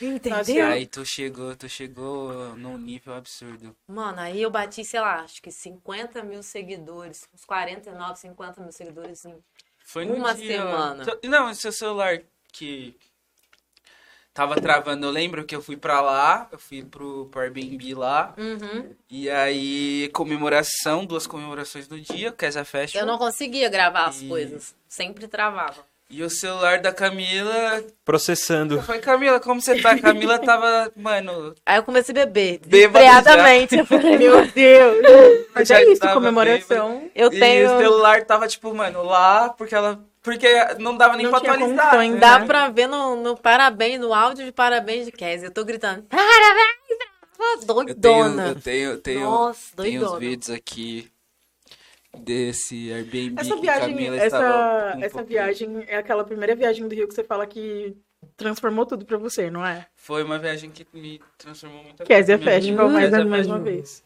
Kézia Festival é um... Aí eu já falava contigo no Twitter. Quando eu fiquei sabendo que você mandou flores Ah, pra Kézia, verdade. eu falei, hum, quem é esse garoto aqui? Kézia! Batendo a fofoquinha aqui, fofoquinha aqui. Papo reto, tu falava comigo no. Twitter. Vou adicionar esse menino aqui pra saber qual é a procedência. Que é isso, né, gente? Qual é a procedência, entendeu? São Paulo. Olha o São preconceito Paulo não, Olha o ABC. preconceito com os paulistas. É, Nossa, eu, não, aí- foi um duplo, porque ela lançou São um Paulo, ABC. Não, é que Não, eu- não, ABC não, mentira, que pra mim era tudo São Paulo. Eu só fui entender É. o negócio de ABC e quando eu do Rio. Quando eu vou pro Rio, eu tenho que explicar que Oh, mas é a terra aqui do também Lula, é assim. Mas aqui, mas do, de São Paulo pro Rio também é assim, gente. Eu lembro. Naquela época, o negócio de dengue. Nosso povo não queria chegar perto de mim e perguntava: Ah, você tá com dengue? É dengue e, tipo assim, um lugar perigoso. Ah, mas É só você isso é de lei. É. Você cruza o estado, tipo... Não, você cruza o estado, Resende, não, as cara. pessoas já São pensam Paulo, nisso. São Paulo, as pessoas já são perigosas, por conta própria. Tipo, sozinha, Gente, tipo, ah... isso tá sendo muito um engraçado. pouco Pois de então. xenofobia, um pouco. Mas xenofobia, ah, eu vim aqui defender meu estado também. Mas eu entro tá com no, o Rio. Quando eu entro no, no Uber, eu fico quietinha, porque eu tenho sotaque. Entendeu? Eu nunca o, percebi isso. o povo já sabe que eu não sou daqui. Sacolher. Não, e o seu sotaque, ele ainda é Entendeu? mais característico, porque ele não é o da capital. É, Então, não é da capital, é da minha cidade, É entendeu? do sul do Espírito Do Santo. Espírito Santo. Não, não é sul do Espírito Santo, gente. É mais perto. Minha cidade também é perto de Minas. Meu Deus. É o, a grande tríade ali. É, nossa, minha cidade é maravilhosa. Aí, tipo assim, eu entro no Uber aqui, é melhor ficar quietinha. Pra não pagar de turista, acontecer alguma merda. Ah, é que é- Entendeu? você é mina. Mas comigo lá, os Uber, eu- qualquer coisa que eu falo, falo, oi, tu não é daqui É, não, né? é sempre assim. Eu O acho cara ódio. parece que cheiro, velho. Gente, Eu acho é muito engraçado. Eu Teve- acho ótimo. acho que foi a segunda vez que eu fui pro Rio. E aí eu tava com meu amigo, assim, parado na frente do prédio dele. Lá na Barra da Tijuca, onde você fica com seus Não. amigos brancos? Madureira. Ah, tá bom, Madureira. Ela Oh, tá com de Madureira free. Gente, na verdade, Irajá, inclusive. Irajá. E aí a gente tava na frente do prédio dele, aí uma mulher. Você falou que as pessoas em São Paulo são surtadas, essa mulher me parou do nada, ela. Aqui! E eu assim, tudo bom? Ela, ah, então você não é daqui. E ela, tipo, tava escutando minha conversa com ele. Ela, nossa, eu adoro São Paulo, que não sei o quê. E eu não tinha falado absolutamente nada. E eu assim. E depois essa mulher começou a aparecer no prédio do meu amigo. Foi muito Ah, doido. gostou muito de você. Tipo, eu não, não sei É, explicar. Rio de Janeiro tem suas problemáticas, uma coisinha com outra ali pra ajustar. Mas, né? Pra ajustar. É, Não, pra ajustar, pra dar uma, uma melhorada. Pra dar- Gente, Salve quebrada! Teve um corte no vídeo, porque a gente pediu um alimento. A convidada já comeu seu 28 pedaço de pizza. E eu tô falando de 28 doce, porque a salgada foi aí, mano, um 78 tranquilamente. Segundo os Só um universitários. pedacinho pra forrar o estômago, senão não falo. Vou embora. Um pedacinho. Quem cantava essa música Era do Rio de Janeiro? O. Foi assim que nasceu o TikTok. Vai começar a mandar um passinho. Eu Meu Deus, vou... bom. Agora um passinho que eu quero que eu quero mandar muito, que eu quero aprender é o do Jonga. é verdade, a gente tava Mano. falando disso. Caralho, ele lançou do passinho de TikTok no clipe, parça. Sério? Jonga lançou e eu quero aprender esse passinho. Não é um Caraca, eu não vi, difícil. vou ver. Qual, qual, qual Easy música? Money, Easy Easy Money. Ah, a gente no acabou de final. lançar. Ele. Caraca, ele não, então a gente vai ter que passo fazer. difícil. Vamos fazer. Vamos assistir, fazer? Vamos fazer. E não é um passinho, não é um, um passinho difícil, mas. Porque pra ser de Pô, é, TikTok tipo, não pode ser difícil. É, mesmo, qualquer um pode vir que poder Ah, reproduzir. Gente, brincadeira. não, não, não, não. Não? Não? Vai se Uhum. tratar, garota. É. Nossa, vocês repararam que ele sabe mesmo. Eu fico no Nossa, mas TikTok eu acho muito difícil, umas cara. duas horas Ah, da minha tem vida. aqueles também Por da. Cardi B, que tipo... Ah, não, mas ali é esquece, 300 esquece. mil movimentos. Não, só aquele do... de pular, assim, já não dá pra Eu ver. acho que a única pessoa que acertou foi a MC Rebeca. Ah, E a pouca? ali, né? Não. Foda. E pra ela, ela tava, tipo, mano, dançando assim, tipo, ah, foda-se. Mais um dia. É isso. Que bom que a gente não, nunca fugiu do assunto que a gente tava. Imagina. A gente nunca Ah, faz achei isso. tudo, gente. Me convidem mais vezes, porque eu sou uma pessoa muito aleatória. Encontrei um espaço aqui pra mim. Aqui é o Cara, a gente é muito aleatório. Ai, muito. tudo, tudo. Você viu, né? No começo a gente já tava falando. No episódio anterior, a gente tava falando do nada a ver. O convidado começou com um assunto, eu comecei a fazer Cinco ameaça. horas de gravação. Deu umas 5 horas de gravação. Eu comecei a xingar um, um, um moleque. Nossa, verdade. Ameacei os caralho. E a gente Sério, tem- mas ficou puto mesmo? Eu lembrei de uns bagulho e É que não precisa de muito. E como, que a gente, e como a gente Meu. terminou esse assunto? Cantando Vocês músicas da Rita lembram que eu Cadillac. falei cantou vocês que a galera Cadillac. de São Paulo é É, estranha, surtada. Entendeu? A gente cantou Rita A Cadillac. gente cantou Rita Cadillac. Lembrou do... Cara, é- eu, eu não venho um episódio. Acontece isso. Desanda. Lembramos de Me dá uma cervejinha. piscina. Pega uma cerveja pra Piscina do Gugu. Piscina Mano, do piscina do Gugu. A gente lembrou, lembrou até de do é Van Damme. Era, foi o Van Damme, né? Vocês tinham falado Van Damme. Foi o Van Damme. Ui, eu tô com sono já. Taurina Gente, é muito taurina. Dançando com a Come Gretchen? Foi Van. A gente falou disso outro dia. É que a gente começou. E a gente terminou falando sobre a criação do Facebook. Gente, Isso, foi tudo. Mano, nós trocamos uma ideia. Caralho, nós trocamos uma ideia nada a ver. Mas é aleatório, é isso mesmo. E Ué, lançaram é isso isso. mesmo assim? Ah, mas é, Vai sair. é, o objetivo é ser uma conversa, mano. Você tá trocando ideias, vai surgindo Isso assunto, aqui você vai tá falando. lançado também. Isso aqui já tá gravando pra rodar, porque nós tá trocando ideia aqui, tá ligado? Entendi. É isso. A gente aí depois tira os cortes.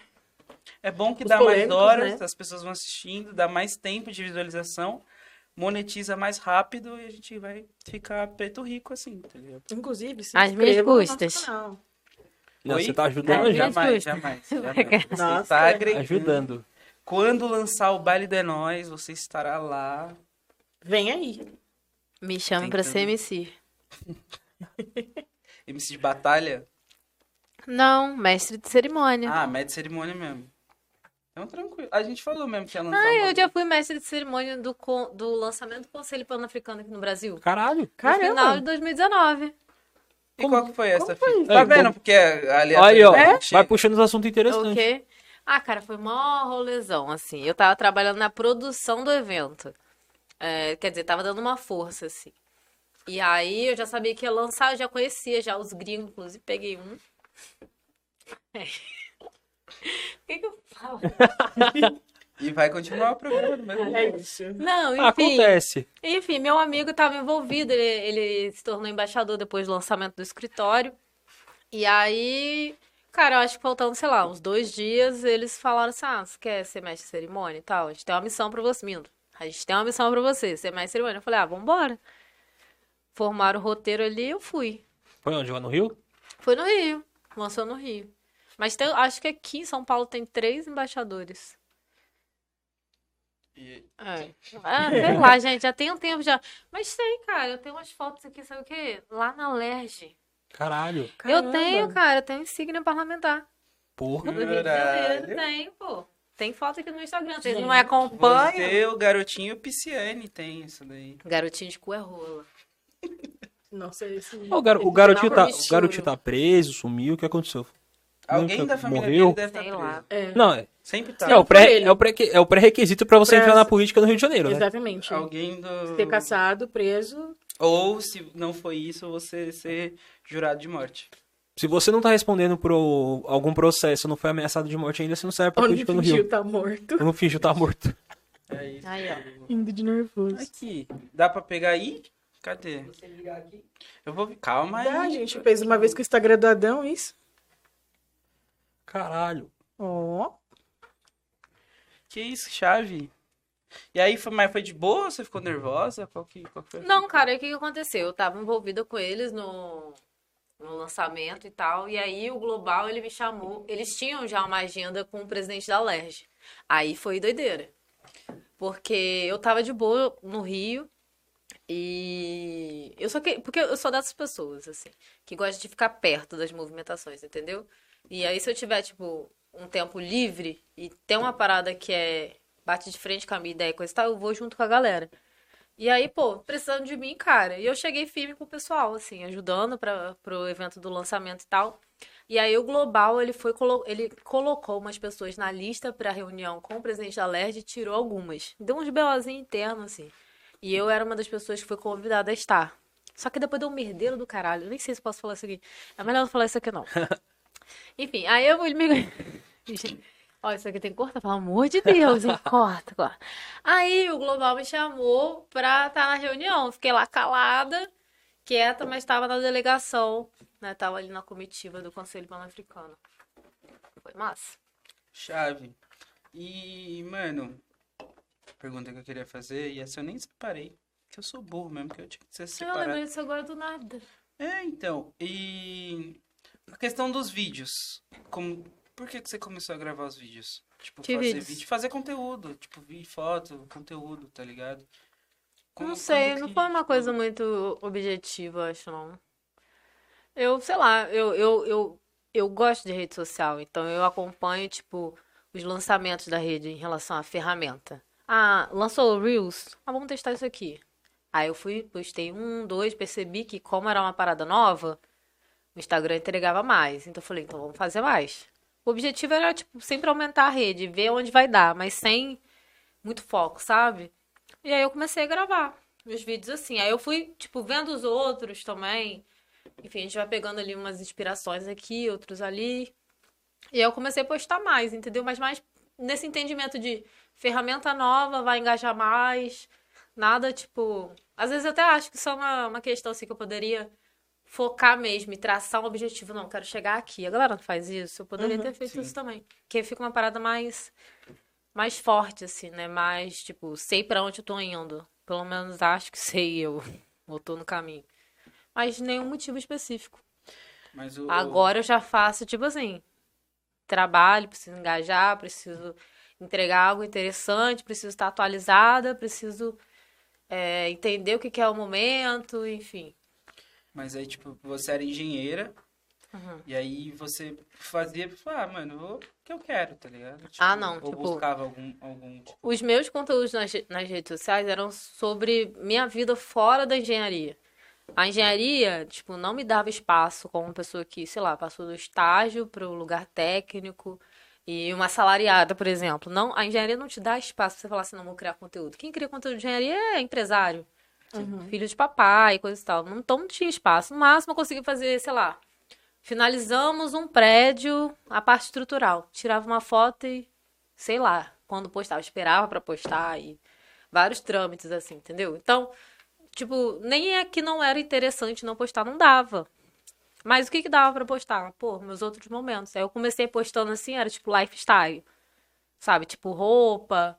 Ah, comprei uma parada nova. Ah, vi uma parada nova na rua e tal. E as pessoas começaram a se interessar. E aí, tipo, quando eu alisava o cabelo também, essa questão do capilar sempre foi muito forte na minha vida. Quando eu alisava o cabelo, eu tinha um cabelo alisado bem tratado, porque é muito difícil você Sim. alisar um 4C e manter um fio inteiro. Ele quebra. Entendeu? Fica aquele. É, Isso eu chamo de piquinha, aquele negócio que, sabe, não, não continuou. Por quê? Muita química. E aí, pra você manter o cabelo inteiro, pô, você tem que investir. Tu também investiu uma vida ali naquele cabelo. Inclusive, foi até por conta disso também, questão financeira, que eu falei, cara, não dá mais pra alisar. E aí eu compartilhava, compartilhava tudo. E as pessoas sempre perguntavam. E eu começava a fazer mais, tipo, interagir, tipo, interação gera interação. Interação gera conteúdo, conteúdo gera interação. Entendeu? Mas eu fui indo mesmo. Aí depois eu comecei a segmentar. Falei, não, nas minhas redes sociais eu vou falar sobre moda, porque eu comecei a pegar uns trampinhos de moda por fora. Aí traba... estudava, minto. Trabalhava de manhã à tarde, estudava à noite, final de semana, baderna. Aí eu postava umas coisas, baderna, ruaça, Baderna. modelo. é. Revoada. Revo... É. É. revoada eu aprendi aqui em São Paulo. Sem graça, mas é, eu, eu quero, eu quero. crítica Gente, Paulo. eu tô... Eu vou perguntar, Camila, teve alguma coisa de São Paulo que você gostou? Teve... Mas, cara, eu falei super bem de São Paulo. Eu falei super bem de São Paulo. Sim. Eu falei, eu gosto daqui, tipo, eu sou uma pessoa de poucas pessoas, mas as pessoas que eu me conectei aqui, eu achei tudo, assim, mas é porque pra mim é estranho, entendeu?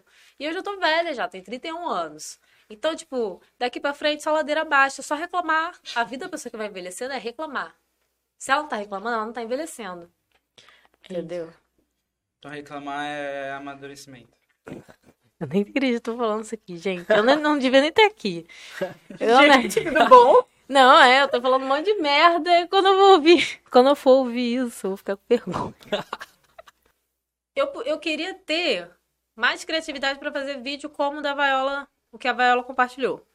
Porque sozinha, dentro do meu quarto, eu consegui 50 mil seguidores fazer chegar um vídeo, sei lá, rodar o mundo inteiro. Qual que é desse Game dos Clones? Que eu não. Game dos Qual que é a Clones. ideia do reality? É nicho do nicho, assim. É que eu, não- eu não só lembro de ter visto as propagandas e tal. Até no ponto de ônibus eles botaram. Pra, vou sintetizar, o Game dos Clones, ele é um, um rolê que eles juntam pessoas parecidas e uma pessoa. Tipo, é uma pessoa e pessoas parecidas. A questão do, do Game dos É tipo um reality de relacionamento. Só que com E várias aí- pessoas parecidas. E aí, como que é o rolê, assim? São sete mulheres ou sete homens e um hero. Tipo, se for. É, é um rolê hétero. Assim, né? Pelo menos que eles encaminham. Porque eu acho que já beijaram duas minas lá, mas elas eram. Elas eram é, clones, entendeu? Então são sete clones e um hero. hero. E aí, tipo, a ideia é mostrar que as pessoas são muito diferentes, quer dizer, são, podem ser muito parecidas, mas são muito A diferentes. aparência é semelhante, mas é aparência é diferente. semelhante, mas o jeito. É, o- e é o jeito que acaba vencendo. Tipo, não tinha gente preta, tipo, na, na produção e É, tal. gente, porque eu penso. Então, assim, que questão produção preta, nem consegue tudo.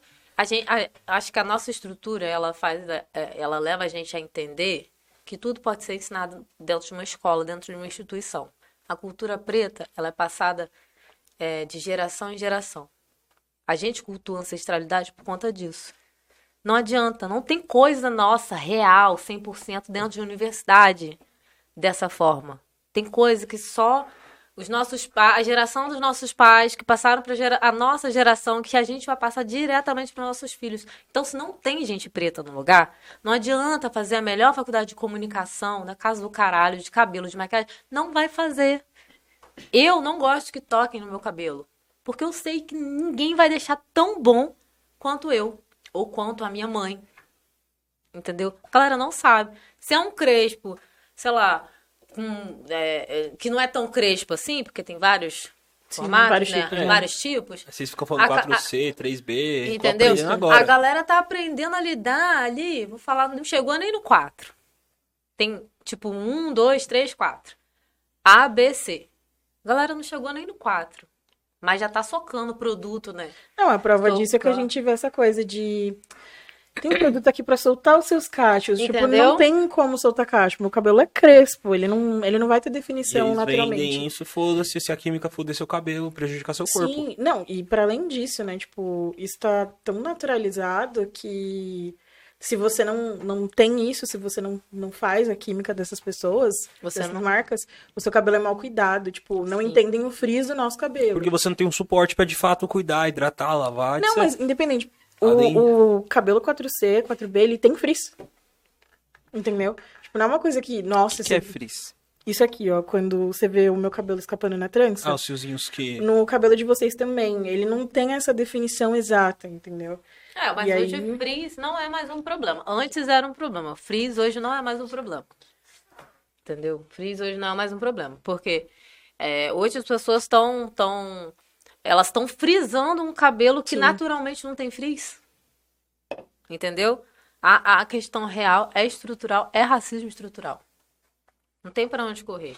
Entendeu? Se você pega um cabelo que não tem frizz e transforma ele num frizz, quer dizer o quê?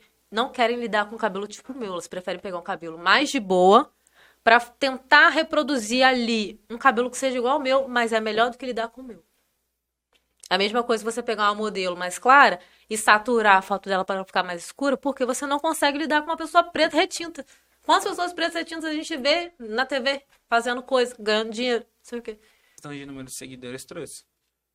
o número de seguidores ele traz. Porque, tipo, mesmo com todas essas problemáticas aqui, cara, eu já trabalhei com publicidade, é, de coisa de cabelo. O que mais aparece pra mim é trampo com cabelo. Esse é o meu carro-chefe nas redes Sim. sociais.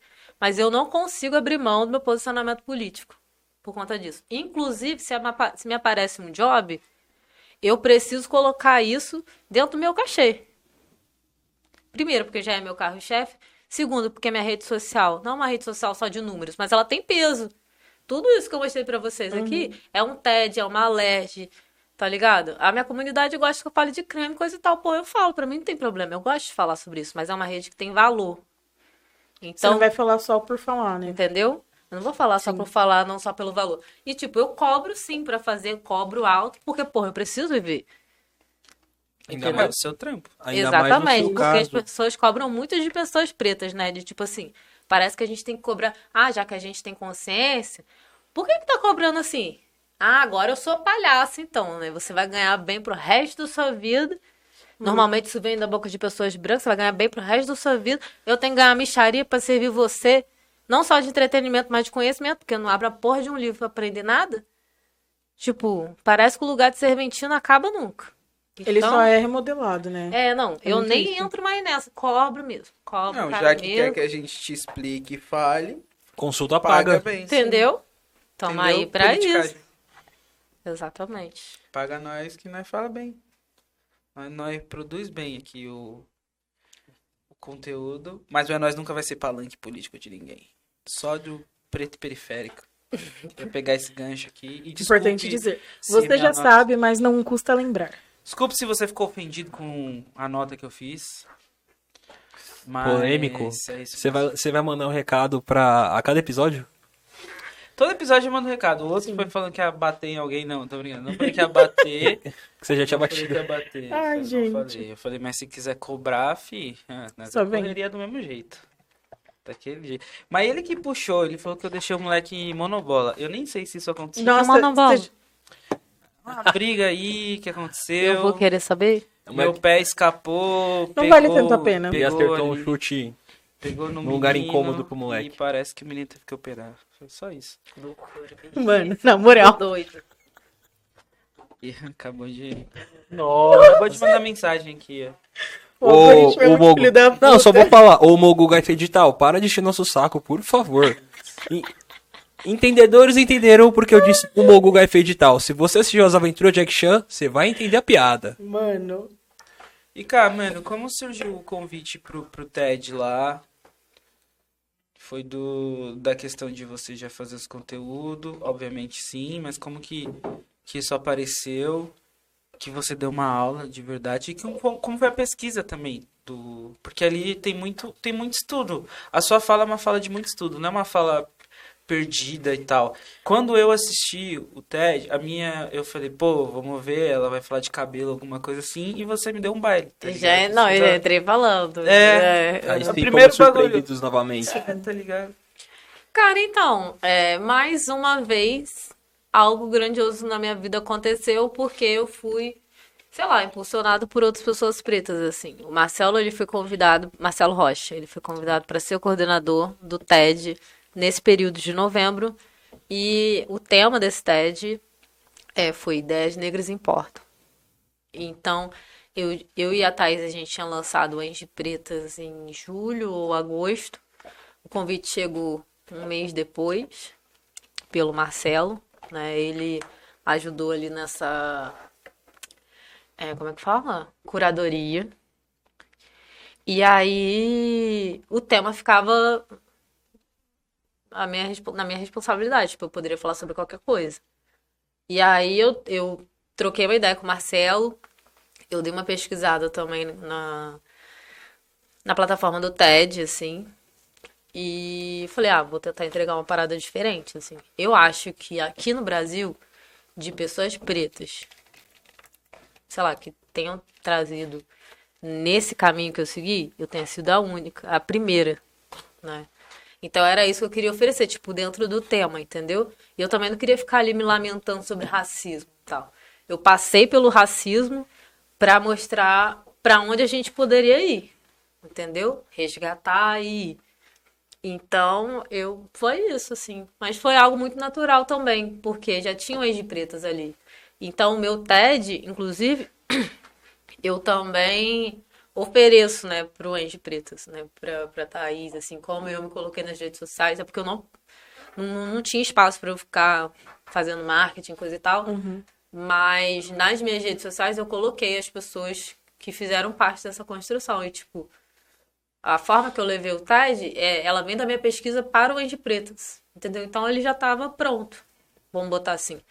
E aí eu, eh, a gente passa né, por uma mentoria com a galera do TED, organiza o texto, e aí depois de um tempo fica liberado para você ensaiar. Assim, você vai organizando o texto até, sei lá, uma semana antes do TED, e aí você vai ensaiando. Só que, tipo, lá, pra mim foi punk. Eu acho que eu fiquei, sei lá, uma hora e meia pra gravar aquele texto lá. Porque simplesmente minha, minha cabeça ficou vazia. É, na hora do nervoso, ali, pá. Eu não sabia nem me apresentar. Aí, sabe o que eu fiz? Peguei o celular, botei no bolso da calça assim, ó. Parágrafo, parágrafo. Toda hora. Porque eu também queria ser fiel ao texto que eu tinha escrito, entendeu? Porque se deixar, eu vou colocando muita personalidade. E, e eu acho que o que eu trouxe pro TED é uma parada que não é, sei lá, acho que mais técnica. Talvez dentro desses ideais da história, coisa e tal. Então tem detalhes que não podem ser perdidos. Entendeu? Deixar de mencionar uma parada. Tipo, eu perco, me, perco minha linha do tempo que eu construí, sei lá, em um mês. Sim. E aí eu E é, fazer entra assim. disso que você falou que você é uma pessoa muito aleatória, né? Que, querendo ou não, Entendeu? é muito disso. Aí ele se perde. Aí o que eu também não queria, já tinha vivido essa experiência de, de viver um pouco mais próximo do audiovisual, entender que as pessoas vão editar da forma que elas entendem e vai trazer o que é relevante pra ela. Eu falei, mano, eu não posso ficar na mão dessa galera. Tem que mais ser o uma vez, possível. mais uma vez passei por um audiovisual branco, a galera que me fortaleceu pra caralho, assim, no, no, no TED. Isso eu não tenho que reclamar. Muito. Aulas e aulas sobre posicionamento, sobre voz, sobre câmera, que- várias câmeras, enfim. Só que pessoas brancas. Então eu não podia dar esse poder também. De tipo, ah, não, deixar ele editar ali e, e- e entender o que é mais. Podia comer uma parte do que você fala, ô. Podia colocar uma outra parte Tirar que não tinha contexto nada também, a né? com bagulho. Na, na, na mentoria também, eu, eu, eu senti um pouco disso.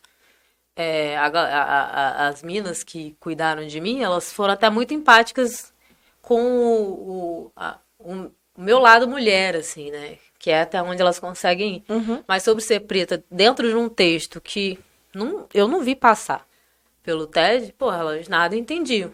Então, muitas vezes traziam um palpite e eu ficava. tipo assim, ok. E aí, depois de, de fazer meu texto, eu trouxe. Eu levei pra uma outra amiga minha também, que é panafricanista, é foda, que é Helena Rosa. Aí eu falei, amiga, dá um. Dá um check-up aí, pelo amor de Deus. Aí ela alterou, nossa, aí minha amiga, porra, negrona, gorda, panafricanista, porra, os caralho é quatro. O que ela colocou, tava colocado ali pra mim. É outra parada, entendeu? E aí, Mas é isso, suave. né? Aí então você ficou nervosona pra gravar. Esqueceu Fiquei, o texto. fiquei, é. É porque é um bagulho da hora, né, mano? Não é um bagulho tipo, ah, vou pra. Não Vou é, falar e não é todo dia. Não é, gravar um story. É, não, e tipo né? assim, cara, assim, eu acho que pra quem trampa com comunicação, é possível que você nunca tenha ouvido falar do TED. Uhum. Entendeu? Então, tipo, eu lá de Campos, cara, eu lembro, eu lembro que no ano passado eu tava assistindo várias coisas do TED, mandando link. Olha uma parada que eu vi, assim, porque o TED sempre tem essa parada de trazer coisa nova. E aí era uma puta responsabilidade, porque, tipo, era uma parada que um dia. Na verdade, eu, quando eu assisti essa parada, eu nunca nem imaginei que eu poderia estar ali. Eu falei assim, caralho, bicho. Tô realizando, tipo, um sonho aqui. Tô tentando trazer pra cá uma coisa que eu não vi. E não é aquela parada, tipo, ah, é um assunto que eu vi, eu vou trazer com as minhas palavras, sabe? Não é isso. Então é uma responsabilidade. Então eu fiquei muito nervosa. De tudo aconteceu, gente. Foi mó. Foi mó. Eu só não caguei nas calças porque não permiti. E foi uma galera boa também que apresentou nesse novembro Foi, aí. foi. Mas é bom, vou dar uma alfinetada. Que a gente não fala só em novembro, né? É. A gente tem um ano inteiro falando. tá é, né? A gente não fala só em novembro. Parece que os caras querem ouvir a gente só em Os novembro. outros 11 meses do ano, tipo, Não, e não é nem ouvir, né? Vamos lá. É porque lembra da. Ah, não, é, chegou novembro, não sei o que, o momento de abordar esse, esse assunto, não sei o que. E, de novo, como se a gente só soubesse falar sobre as nossas dores. Eu acho que muito do seu TED é isso, é mostrar para as pessoas que a Eles gente não vai além compartilharam o meu, meu TED na rede deles. Jura? Caralho. Não compartilharam meu TED na rede deles. Eu vou entrar até, vou entrar até em contato com a mulher pra falar disso. Encheu a porra do meu saco. Ah, vamos soltar não sei o que, não sei o que, esse E calor. aí, cadê? Cadê? Mas essa fita do no novembro era Loki engraçado. mano. Igual o mar, é, mês da mulher. É. O povo, tipo, Não, e assim, no mês da mulher ainda não, né? Porque no mês da mulher, vamos chamar uma mulher branca pra falar, provavelmente. Porque quem sabe sobre o que é ser mulher é a mulher branca. esquece que. Nossa, já aconteceu comigo uma situação. Eu acho que foi. Eu acho que foi no final de 2019 também. Que eu fui convidada pra fazer parte de uma roda de conversa. Era so... Qual era o tema assim, específico? Eu acho que era pluralidade feminina. Puta. Puta, mano, Já lembrei da Ai. história que você me contou. é. Fui, fui no negócio. E você já vai assim, né? Hum, Não, dessa vez, eu sempre vou assim. Tipo, ah. Só que dessa vez eu fui e falei assim: eu já sei que sou eu e eu. Porque acho que um ano. Foi, não, foi. É. 2017 pra frente, eu entendi que eu não queria seguir a linha feminista. E aí, eu comecei a trazer isso nas minhas redes sociais, eu entendi que se a pessoa me fez o convite a partir das minhas redes sociais, ela já entende que eu não vou seguir essa linha. Ela já sabe o tipo de conteúdo que eu produzo e eu Entendeu? não vou compactuar com o que ela supostamente É o que pregaria. minimamente se espera, né? É o que se É, tipo- espera. Só que quando chegou lá, não partiu nem de quem me chamou. Me partiu, partiu do público. Um público majoritariamente feminino, majoritariamente branco, feminista. Se tivesse pedra pra jogar em mim, eles tinham jogado. Elas tinham jogado. Mas é sempre assim, sempre. Entendeu? E aí. é, pra minha, assim, pra minha ajuda, não vou dizer nem pra minha sorte, né? Minha sorte eu estava preparada. Mas pra me ajudar, eu não sei se você já ouviu falar de Manuela Xavier. Ela tá nas redes sociais como Manu Xavier. Ela foi até verificada esses dias. É uma menina branca, ela é psicanalista. E ela foi a mediadora desse papo. Procura que ela, ela tem muita ideia boa. Não é porque é minha amiga, não, mas ela manda o papo reto real.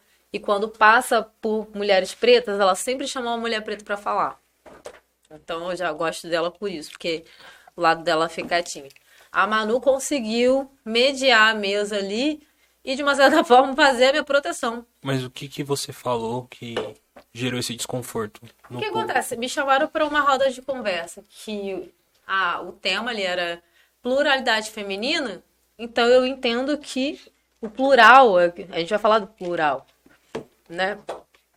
E aí a gente passou por algumas situações, acho, eu não lembro muito bem, mas a gente passou por alguns lugares em que, ah, por exemplo, quando se trata de homens pretos, quero, quando se trata de homens pretos, a gente não tá lidando com estrutura machista Ah, sim. algumas questões assim. Então, é o momento em que eu não vi que alguém conseguiu se posicionar de uma forma que, Que não sei fosse lá, a visão estereotipada que Entendeu, o feminismo Dó? branco aborda. entendeu? Com homem preto. A gente falou E chegar e falar assim, tipo, ah, macho, eu já. Ei.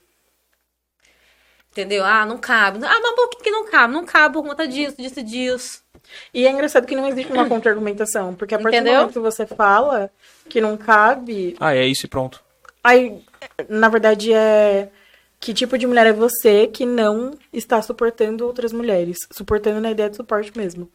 E é isso. Assim, tipo, muito, muito pautada nisso. Você não. Que tipo de aliada é você que não, Nunca não passa um pano pra mim? Não ajuda a mana. Sim. É isso. Mas, que é então, que coisas falou. que eu trouxe, eu lembro, assim, marcante. Trouxe coisas que eu trouxe como problema, assim. Não me chama de mano. Eu odeio que me chamem de mano. sim. Eu odeio Mana e Mona. Quando fala isso, eu já fico assim. Mona, eu ainda aceito Já porque vai- Mona já é o campo Sim. LGBT, que ia mais, então vem Mona. E, e só aceito quando vem das Uhum. Não, tá ligado? é. E da, da Mas quando, mas quando é a cirandeira, não dá. Não, Não dá. Tá forçando o bagulho pra entrar numa resenha que nem a dela. Na Exatamente. visão de é vocês. isso? E quando começaram a falar sobre feminismo, estrutura machista, sem entender as áreas que a estrutura mach- machista cerca. Entendeu? Porque na cabeça de quem não sabe ou que é só feminista de Instagram, acha que o machismo, não sei o que, a estrutura machista é sobre todos os homens do mundo. Entendeu? Não- claro que eu não tô dizendo que vocês, homens pretos, não são machistas. Mas tem que ter um entendimento racial. Tem que ter esse você- recorte. tem que ter um recorte. Se você não sabe fazer um recorte, não tá prepara- preparado pra falar de estrutura machista. Deu uma merda do caralho. E Uma merda. E aí, ela abriu pra perguntas. Fez uma fila assim de umas 10 minas, assim. Prrr. Queria fazer uma pergunta pra Camila. Camila, Camila, Camila. E eu. Aí a Manu conseguiu fazer ali. essa assessoria. Porra, assim. É, e você E falou, proteção, e ela você falou que teve um. que Você, tipo, parou de fechar com as ideias do feminismo, etc. Você lembra qual foi o ponto da sua vida que teve essa virada de chave, que você viu que, que esse modelo de feminismo não te representava, que não, não corria ao lado da sua luta, do que você acredita, até da sua realidade mesmo? Sim, é uma ótima pergunta. Cara, tipo, primeira coisa, assim, foi um, foi um caminho muito pessoal. Entender a minha vida, entender o que, que me ajudou a chegar até aqui. Então, assim, eu sou filha de pais separados. Meu pai mora em Angra, minha mãe mora em Campos, eu morava em Campos com minha mãe. Meu pai, é, mesmo distante fisicamente, ele sempre fez parte. da minha vida. E quem fez o papel de estar perto ali, fisicamente, foram os meus tios, irmãos, irmãos da minha mãe. Então eu comecei a pensar nas pessoas ali, nos homens da minha família, tipo, como que eu fui criada? E por que que eu tô falando isso, assim? Por que que eu comecei a conversar isso, na verdade, com os meus amigos, com as minhas amigas, assim, foram as primeiras pessoas que eu comecei a falar, tipo assim, ah, vamos sentar aqui, vamos, vamos questionar essa parada que a gente leu? Porque, tipo, o que, eu perce... o que eu percebi dessa onda feminista, desses últimos cinco anos pra cá, foram de pessoas que pegaram é, é, informações externas e trouxeram para dentro de casa, que muitas vezes, não estou generalizando, tá? Eu vou chegar lá ainda, mas que muitas vezes não faz parte da própria vida. Entende? E, tipo, não fazia parte da minha vida. Claro que eu já fui muito esculachado por homem na rua, etc e tal, mas os primeiros homens que eu comecei a buscar ter empatia, mínimo, assim, de proximidade, de consideração, foram os homens da minha família. E aí, aquilo ali trouxe, sei lá, um insight, sei lá, uma vontade de querer entender mais o rolê do homem preto. Entendeu? Porque tem que ter um porquê. Sim. Porque se a minha ferida com a mulher preta ela tem um porquê, do homem preto também tem um porquê, porque a gente é preto. Entendeu? E aí eu fui me aproximando mais dos rolês de comunidade, tipo, aonde eu me sinto mais vulnerável. Aonde. Então é uma parada muito minha. Tipo, quando eu vou num rolê de pluralidade feminina, eu não chego carregando mulheres pretas. Eu chego me carregando e falando que eu não quero isso, eu não sigo essa linha, entendeu? É uma parada que é sobre a minha fragilidade, tipo, onde eu me sinto mais protegida, onde eu consigo entender, aonde eu quero batalhar, entendeu? Pelo que que eu quero lutar e o que que eu quero fazer parte de uma organização ali, tipo, eu quero estar perto, eu quero, eu quero fazer um movimento contrário, de tipo, se eu tenho um problema, se tem uma questão com homens pretos, para mim a melhor forma de lidar com isso é chegar para os meus amigos, os homens mais próximos, e trocar uma ideia do que me, me, do que me aproximar de um monte de mulher branca para ficar falando mal de homem preto, que eu nunca sentei para conversar sobre nada e nunca sequer perguntei como era a vida daquela pessoa. Então não é tipo assim. É... Não é uma parada que eu tenho Quer dizer, eu tenho certeza sim, mas é algo que eu tô buscando. Tipo, eu quero estar tá mais próximo, eu quero entender o rolê. Entendeu? A questão da masculinidade preta, para mim, é, uma, é, é, um ponto. Então eu acabo também não. Não sei se eu tô certa por talvez não me colocar em primeiro lugar, mas é porque eu acredito, como pan-africanista, eu acredito na potência da gente como comunidade. E eu não tô falando de comunidade de mulheres. Como comunidade com tudo que a gente tem. Do povo preto. Do povo preto. Entendeu? É quando eu coloco raça em primeiro lugar. Eu vejo potência ali. Fora as minhas questões individuais, problemáticas sociais, né, políticas, que a, que a gente percebe, né? De tipo, cara, uma vez assisti uma série. Foi qual aquela porra daquela série que ilustra muito bem esse sentimento que eu carrego comigo? Que é a série dos quatro meninos pretos Olhos que condenam? Essa. Eu acho que é Olhos que Olhos que condenam. Condenam. Que eles foram julgados por uma mulher branca. Isso. Isso. Feminista. Os cinco meninos e Ah, tal. que ela foi. assisti um Ela. episódio e meio. É, eu vi Isso. metade do primeiro. Que Tá ela, ligado? Ela era patizinha, tava correndo Não, no Central isso. Park. Ela, E aí a... na verdade, a mulher que. A promotora que julga julgou, eles, ela, ela se disse feminista. Ela falou: Estou defendendo a vida de uma mulher. De uma mulher, ela é feminista. E era uma mulher branca de classe média nos Estados Unidos. Entendeu? Tipo, eu comecei a perceber. E aí, eu, com todo esse rolê assim, eu falei assim, pra mim mesma, cara, se eu tô sentindo isso, de que a comunidade é importante, eu preciso entender os furos aqui que tem. Até hoje eu estou entendendo. Mas pra mim o grande lance é esse. Chega uma mina branca, eu tenho pavor, mano. Eu tenho pavor, real. Chega uma mina branca na minha comunidade, é só desgraça. Nossa, é. É raramente, é raro, é muito raro. Tipo, eu tenho amigas brancas, amigos brancos que poucos são excelentes. Mas, porra, pode ver, politicamente, são questões, sei lá, sociais, emocionais, afetivas. É só desgraça, mano. Entendeu? Não tem aliado. Essa E ideia de aliado, tipo, porra, não existe, tá ligado? É, justamente por não existir essa questão de aliado, a pessoa projeta em você. Se é sua ami- amiga, ela vai projetar em você questões que ela não consegue tratar internamente. Se, enfim, é uma pessoa que você se relaciona, vai ser sempre assim, a pessoa sempre vai depositar em você e ela vai achar que você tem obrigação de entender a fragilidade, o momento dela. E não existe o, o, o esforço contrário. Então, tipo, a gente vê isso em pequenas coisas. É muito Pra mim é porque você falou isso, nossa, descreve totalmente. Esse documentário Totalmente. pra mim foi tipo assim. Quer dizer, as águas já estavam mais que divididas, né? Mas ali me deu certeza. Eu falei, porra, porque é esse feminismo que eu vejo.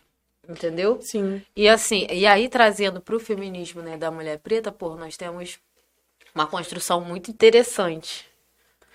Entendeu? Não, não tem como não exaltar o feminismo preto de uma forma, porque as mulheres pretas que começaram a seguir essa linha para que a gente pudesse estar aqui hoje, né, as nossas mães, as nossas avós, inclusive, né, que, que é fruto disso tudo, é, enfim, tem toda a minha admiração, não tem como não, não fazer. Só que eu acho que hoje, por exemplo, a gente está pegando um caminho que eu vejo a gente ainda muito disperso no, no que eu entendo como comunidade. Mas é dispersa até da própria ancestralidade, né? Você Entendeu? No caso de mães, mães, tias, enfim. Sim, não, tem todo um rolê, Tem, tipo, tem tudo isso. Porque eu elas não precisaram de. é, Elas não precisaram ler alguma coisa. É a vivência delas. É tipo. o- Uma parada que elas sabem por saber, assim. Sim. Que foi passando de geração em geração. E é muito distante mesmo. É, assim, eu, eu não tenho como responsabilizar as mulheres que vieram antes É de isso. mim por não, sabe, não terem conseguido fazer uma parada, porque é isso, né? A gente precisa também entender a omissão dos homens em vários lugares, né? Enfim, são, são vários rolês. Eu tô sendo muito, muito rasa aqui, talvez, sei lá, muitas pessoas discordem do que eu penso, porque agora eu também não consigo desenvolver ao certo essa ideia, assim. É uma parada muito intuitiva também. Foi através da intuição que eu fui me aproximando dos meus ideais, assim, não foi o contrário. Tipo, eu não me aproximei, tipo, pelo livro, Uhum. entendeu? Foi pela intuição depois eu cheguei no livro. Então, tipo, eu não tenho como responsabilizar as, as mulheres que vieram antes de mim por não, não terem dado esse passo. Tipo, hoje eu tenho condições, elas não tinham. Sim. Entendeu? É um outro rolê, assim. E, enfim, mas de toda forma, eu acho que a gente precisa se aproximar. Entendeu? Aprender a se ouvir. Sim. Tipo, homens e mulheres, pessoas que estão em lugares diferentes, mas dentro da mesma comunidade preta, a gente precisa se aproximar, precisa se ouvir, precisa entender o que, que não tá legal aqui, que não tá. Que pode ser construído de uma outra forma ali. E eu não encontrei essa possibilidade dentro do feminismo, porque automaticamente esse movimento político, e, e sim, tipo, é uma construção política real. Você, você não tá. E isso eu tô falando de uma pessoa que não se entendia feminista de Instagram. Mas uma pessoa que se entendia feminista de fazer o corre. Sim.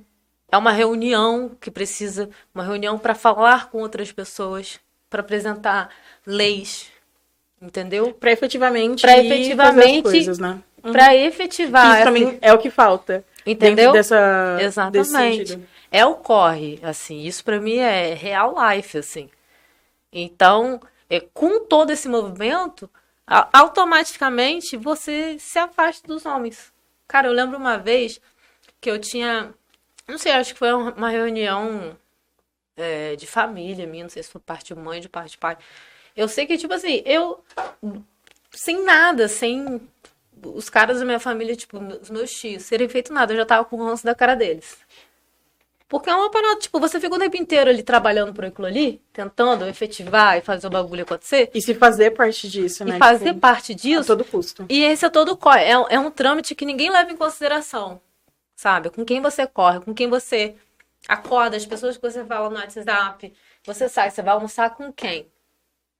Vai pegar transporte, vai finalizar uma reunião com quem? Tipo, mulher, mulher, mulher, mulher, mulher. Aí você chega em casa, aí tá em pauta, que fala mal de homem, homem, homem, homem, homem. Você chega em casa, você vai encontrar com seus tios, você não quer nem ouvir o que eles têm a dizer. Entendeu? Sim. Então, tipo assim, é isso, cara. Organização do tempo, de tudo, do movimento. Então, eu preferi dar uma chance. A verdade é essa. Eu, eu preferi dar uma chance, tipo, passar mais tempo com os meus, entendeu? O que eles têm a dizer, pelo menos isso. E dali eu vejo o que, que eu vou fazer. Entendeu? Você falou de uma coisa quando a gente tava falando de cabelo, que é muito, muito real, assim. Você falou assim, ninguém deixaria meu cabelo como eu mesma e como a minha mãe. Hum. E tem muito isso do, do elo que a gente constrói com as nossas mães, enfim, com as pessoas que cercam a nossa vida por conta do cabelo. Eu acho que eu cheguei no seu conteúdo por conta do cabelo, justamente Uhum. porque minha prima, que me impulsionou no processo de transição e de, enfim, sair dessa coisa de alisamento, me mandou seu conteúdo. Então é muito. Tudo isso que você está falando aqui pra mim é muito cercado disso de pessoas que conectam pessoas por um propósito em comum. E de todas as coisas que vocês me perguntaram, ah, como que aconteceu isso? Fulano de tal me indicou. Sim. Ah, como não sei o quê. Quem me chamou. Como não sei o quê. E eu vou fazendo o mesmo processo também. Talvez um outro dia alguém, vocês vão chamar uma outra pessoa e falar assim, ah, não, foi Camila que me indicou. Entendeu? É tipo, muito, muito... E o É Nóis é isso, mais uma vez, que a gente sempre fala isso, né? O é nós é o Esse é panafricanismo aqui, ó. Aqui. É isso. Um ajudando o outro, o preto chamando preto. Tem uns BL também que vem. Pô, a Cássia tava aqui. A Cássia é fora de série. Eu, eu adoro quando você usa a expressão BL. BL eu Tem o-. BL eu roubei de Yuri. O Brancolegas também. Branco Legas. A, a... BL é branco Legas? Não, BL é branco legal. Eu peguei do, peguei do Yuri esse. Que é o, os BL que traz aqui, mas em, né, a raiz do É Nóis é gente preta. Sim. O Acas esteve aqui, a gente trocou uma ideia muito foda. O Acas tem. É, Ele é percussionista, educador, ele é lá de Paraisópolis, tem esse Sim. projeto foda. Não, tem uma galera que é massa mesmo. Tem um contexto. É. pra Sim, galera. sim. Tipo, tem um contexto pra trazer, então eu quero trazer essas pessoas também. Uhum. Mas o É Nóis não, não tem como fugir de gente preta, mano. Não tem como tá três pretos aqui. A gente só tá cercado por referências pretas. É, tá ligado? É Nóis. Desde as mano, fotos, a arte, as cores do É Nóis. É bom que quem não é mesmo já fica oprimido. Já fica Pega com A pessoa, não, vai a embora. pessoa não entende, né? Tipo, o que, que tá acontecendo? Nossa, o que, que, que tem nesse quadro atrás de vocês? O que, que essa menina tá falando? É Meu muito Deus, isso. sim, gente. E E tem- falando. É, eu ia continuar nessa linha de criação de conteúdo, gente. Não, então pode Ia falar. perguntar se tem alguém, algum criador de conteúdo Putz, que não é preto, que você acompanha e acha, o- curte o trampo, valoriza? VTube não? Ai, então, eu acompanho alguns. assim, Eu Nossa, acho que eu acompanho, na verdade, mais celebridade, assim. É de Porque- afro, esse pessoal. Mas você é preto, caralho. Não, mas é preta, verdade. se perguntou branco. Acho que é mais celebridade, pessoas que eu vi trampo que eu achei maneiro. Entendeu? Mas criador de conteúdo. É, não, pode mesmo. ser, pode ser assim. É porque, tipo assim, criador de conteúdo, Pessoa como que é o você tra... acompanha. É, é que eu, eu, eu acabei mas eu vou- delimitando muito. Pode ser Não, mais mas eu vou abrangente. segmentar porque, como eu trabalho com criação de conteúdo, pra referência do meu trabalho, só tem pessoas pretas. Entendeu? Eu não consigo nem lembrar, assim. Mas, sei lá, gente. Ah, eu não quero citar ninguém, não. Não me bota nessa, não. A pergunta que você ia fazer era A parecida? pergunta de referências que. Ah, é, quem é você olha. parecida. Exatamente, mas daí é num contexto geral mesmo, assim, tipo. Então, de você pessoas brancas, pretas. Manu. Eu gosto de conteúdo da Manu. tem Da Manu. Gavassi? Não, nem sigo ela. Ah, tá, que susto, Manuela gente. Xavier, Manuela Xavier. porque Nossa, tio, que susto. É porque você soltou VTube, eu fiz assim, gente, não, calma. Não, não, Manu Mas Xavier, já- já, você viu já, ela? Psicóloga. Já segui. A psicóloga. Psicanalista, né? Psicanalista, eu acho. É, ela é psicanalista. Inclusive, deu um BO dela com. Gente, toda vez que tem BBB, é, é processo certo pra Manu. É. Que ela começa a traçar perfil. O caralho é quase. Pô, ela é psicanalista, ela é doutora em Sim. psicanálise. As pessoas né? gostam de questionar, né? A... O conhecimento O técnico conhecimento- da É, pessoa. da pessoa, BBB entendeu? não cansa um pouco. Eu fico um Ó, pouco. exemplo, Ah, já deu, a Eu gente tá ela em junho. falou. Não, mas eu falo assim, a questão do BBB cansar, é, não é nem de falar de BBB, tô falando de, de a gente preta, porque tá sempre Ah, eu- vem em questão de racismo. Não É é, o esse BBB, conteúdo, sempre. mas não cansa um pouco? Quando vem BBB, você não fica um pouco cansada com essa questão? Ah, então, eu, na verdade, eu fiquei decepcionada. O que, que acontece? O que eu espero hoje, quando boto 500 pretos, 500 pretos, boto o maior número de pretos na mesma edição, E a gente tá falando de qualquer preto, né? A gente tá falando de pessoas pretas retintas. Botou um monte de preto ali. Eu nunca vi isso. Entendeu? Sempre teve uns pretos assim que a galera ficava assim, ah, você é preto, você não é, é moreninho. Botou uma galera preta real no bagulho. A galera cagou na pauta racial. Pô, fiquei decepcionada. Entendeu? Porque o que eu. E, e, e aí também eu não posso nem esperar mais Big Brother, né? Eu vou esperar que Big Brother coloca, coloque um- uma galera Pra pensar foda. mesmo, é um conteúdo inteligente, não. Entendeu? Pra pensar o conteúdo. Não, cara. Porque. Mas eu, eu, eu acho que se eu tivesse lá, se eu tivesse lá com três dias e vagabundo me enchendo o saco com pauta racial, eu ia iluminar, mano. Eu ia iluminar. Eu não, não, eu não ia chegar a. Imagina três dias com um fio aqui do seu lado. É muito difícil. Pô, os caras perguntando gente. vários bagulho pra você. Juliette Pedindo- tá aí pra isso, né? Ela é a prova real disso. Que mina chata do caralho. caralho. A Juliette me lembrava do. Qual que é o do Castelo Ratimbu, um menorzinho que ficava. Por quê? Por quê? Enchendo Por quê? a porra do Não, saco. mas por quê? Zequinha-. É Zequinha, acho que é o Zequinha do Castelo Ratimbu. É a Juliette, mano. vezes, né? Isso aí, isso aí é a pedra no sapato de todo preto militante. É muito chato. mano. Juliette, entendeu? Porque, exatamente, se a pessoa aparecer e perguntar por quê, vai pra casa do caralho, arrombada. Não sou, não sou. Eu não sou, tipo, mano, seu Black Pad, seu Wiki preto, Entendeu? tá ligado? Mas aí é que tá, se tá inscrito com o Big Brother, tem que saber que, porra, essa vai ser uma das maiores chances da sua vida, gente. Não, Não, tem é. como negar. Mas, parça, se eu Tá entro no ligado? Big Brother, eu, eu ia fazer a militância. Eu ia ser a militância branca. Sabe qual é a militância branca? Paz e amor. Não, a militância branca é essa aqui, ó. Gente, machismo é errado. E todo mundo. Aquele Mas vídeo da você Gabi. que é sei, preto, então, sei. quando falarem isso de Mas você, a galera isentão. do Twitter vai botar no seu cu Eu e vai que falar que vai. você É, e- não é, é que você profundo não- como um pires. E, é, isso. o. é, tem essa também. Eu esqueço. Às vezes eu esqueço, tá ligado? Tipo, às vezes eu esqueço que eu sou preto. Então, tem que ter uma estratégia inteligente pra unir o Black, o Black Twitter, a gente não pode esquecer nunca. Nossa, Nossa. não, gente, o Black Twitter. O Black Twitter é um surto. Entendeu? Mas como É não? um- Mas foda-se, mas, Mas o é Black Twitter, ele te porra, mas ele também te protege. Aí Mas você tem é- que buscar dele a proteção. Mas é muito mais, ó. Mas se você pisar um pouco ali É. contra o Black Twitter, tu já era, mano. Acabou pra. É muito Então, difícil tu tá 24 horas dentro do que as pessoas querem de você, mano. É muito difícil.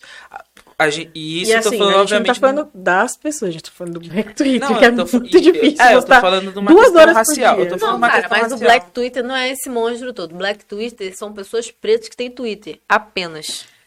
Entendeu? É, então, mas tipo a gente assim, tem pessoas ali, pretas que têm Twitter que tem uma influência muito Mas maior. o do que grande pessoas. barulho de dar conta é porque ali você vê um monte de gente preta tendo uma opinião diferente sobre tudo.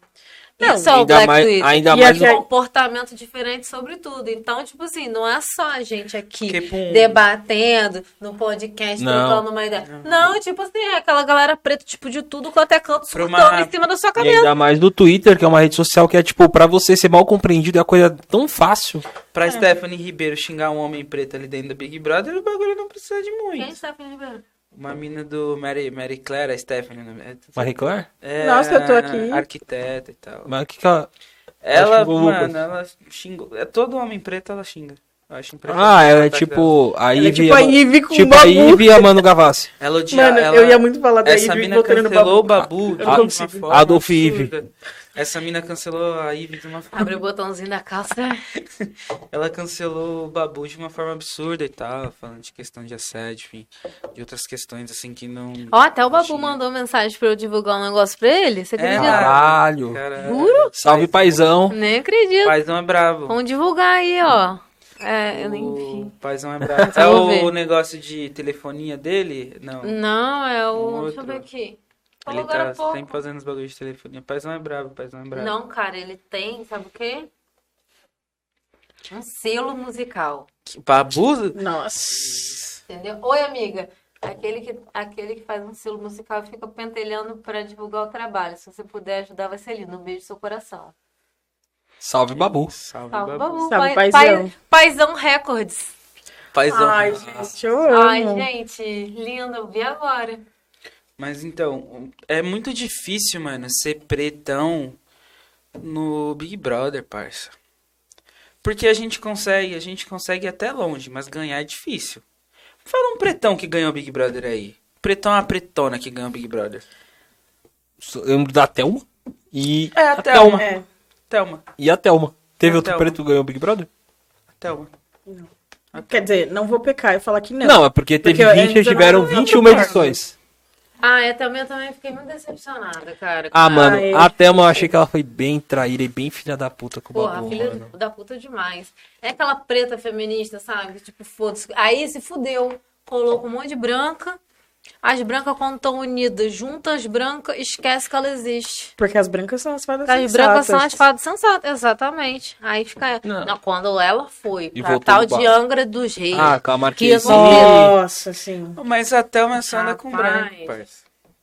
A Thelma ela só anda com a E, rapaziada mano, dela ali. Esse paredão deu mó E dó. que anda, anda, mano, tá ligado? Não, mano, é que, Ah, tipo, é que, que me cansa. o que me irritou da Thelma, velho, o Babu o programa inteiro falando, mano, não vou votar na Thelma por Nossa, causa do sim. fechamento, acho que o povo preto O tem que se Babu se unir. fudeu por causa Por que ele causa- defendeu o Exatamente. bagulho até o final. E aí- Ele aí chegou a vez da Thelma votar, racial. Por a Thelma foi e votou no Babu. por isso que eu falo que é difícil. Porque Inclusive, a, a dificuldade de trazer a raça Thelma do gênero. venceu, Thelma venceu ali porque Paizão não tava e aí quiseram dar um... Ah, não vamos deixar as brancas Uma de classe média ganhar. É. E isso veio muito no discurso do próprio Thiago, de não, não podia ser diferente, não podia ter outro Mas resultado. vocês vão ver que daqui você. pra frente não vai ter nenhum pode ser uma pessoa preta. Inclusive, é, tem, um, tem um rolê que saiu aí, não sei se vocês viram. Mas, ah não, é sobre os realities, entendi, esqueci. De, de gente preta. É, o reality tem que ter 50-50, Hum. eu acho. Não tem uma Mas parada isso assim? é, o quem, quem fez isso foi nos Estados Unidos. Mas é geral. lá, é geral. é E os, A patro- Globo trouxe pra cá. e os patrocinadores pediram isso. Porque a gente tá vivendo um momento que, querendo ou não, Isso tá sendo o Black. Money é Black Money. Se a gente Da for mesma pegar, forma que o Pink Money. Hoje em dia é muito difícil você ter um elenco que não tenha uma pessoa LGBT. Mas isso tudo é entendeu? questão do poder da narrativa. Sim. A questão é o Exatamente. poder da narrativa. O Black Money sempre existiu. Só tá sendo divulgado. Entendeu? A gente só tomou posse, a gente só tá tomando posse da- dessa narrativa. A gente tá falando pra pessoas brancas que é a gente que pode falar isso, que ela não pode falar. E aí a gente E aí elas ficam tipo, Entendeu? nossa, Então- como assim? Então, Eu não eles vão ter que botar alguém ali. É bem Tá isso ligado? mesmo. E aí, se, porque se não botar, a gente já tem o quê? Ah, não tá apropriando cultura. Já joga na cara um brau. Minha língua é escate. Plá, plá, plá. Gente, isso é perfeito. Meu Deus, eu peguei um ranço dessa Só mulher, mas depois eu amei ela um com um dia. grau. É bem isso. Só mais um dia de luta. Dilúvio, estão só mais um todos. dia de dilúvio. Só mais um dia dilúvio. Só. Mais Só um mais episódio. um dia de surto. É isso. E, mano, meu Twitter é modo surto. o- mas é isso, mano, é foda. Mas é, é o que você falou também, a gente pegou a narrativa e, e tá, eu acho que a gente tá numa, agora numa geração de ruptura e de ganhar dinheiro mesmo dessa porra, ir pra cima e... Porque, na verdade, mano, a gente não tá nem ganhando dinheiro, a gente tá recuperando o que tomaram da gente. O mais importante é fazer esse dinheiro circular entre os nossos, mano. Mano, é Cara, muito isso. falar em ganhar dinheiro, sabe o que eu tava pensando antes de me mudar? Eu, eu falei assim, cara, qual a chance de eu alugar um lugar de, de uma pessoa preta? Já repararam isso? A gente não Muito tem difícil, terra né? até hoje. É. A gente não tem terra até hoje. Isso me lembrou. Ó, quando eu lembro que quando o Roger, ele botou até isso no Twitter, quando o Roger tava procurando apartamento, quinto andar, vários lugares, quinto andar, Zap, sei lá, uns outros, ele citou vários lugares. Ele teve uma puta dificuldade, porque você entrega os papéis com os números das coisas, quer, mostra a cara, não quer, É igual o preto mandando currículo com foto. Sim. entendeu? Parça, o grande se você erro. que for preto, se você é um ser preto e manda currículo com fotos, tá errado, mano. Tá errado. Tá ligado? Eu Tá. sei que isso, mano, você é lindo. Eu tenho a total consciência disso. Mas eles não vão te contratar porque você é Exato. preto.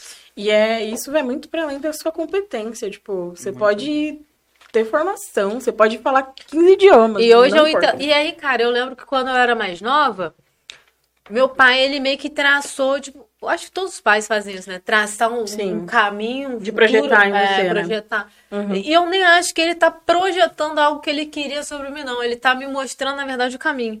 E ele sempre encheu a porra do saco. Ele falava, casa, você tem que comprar alguma coisa. Sabe? Um MRV, Nossa. compra alguma coisa.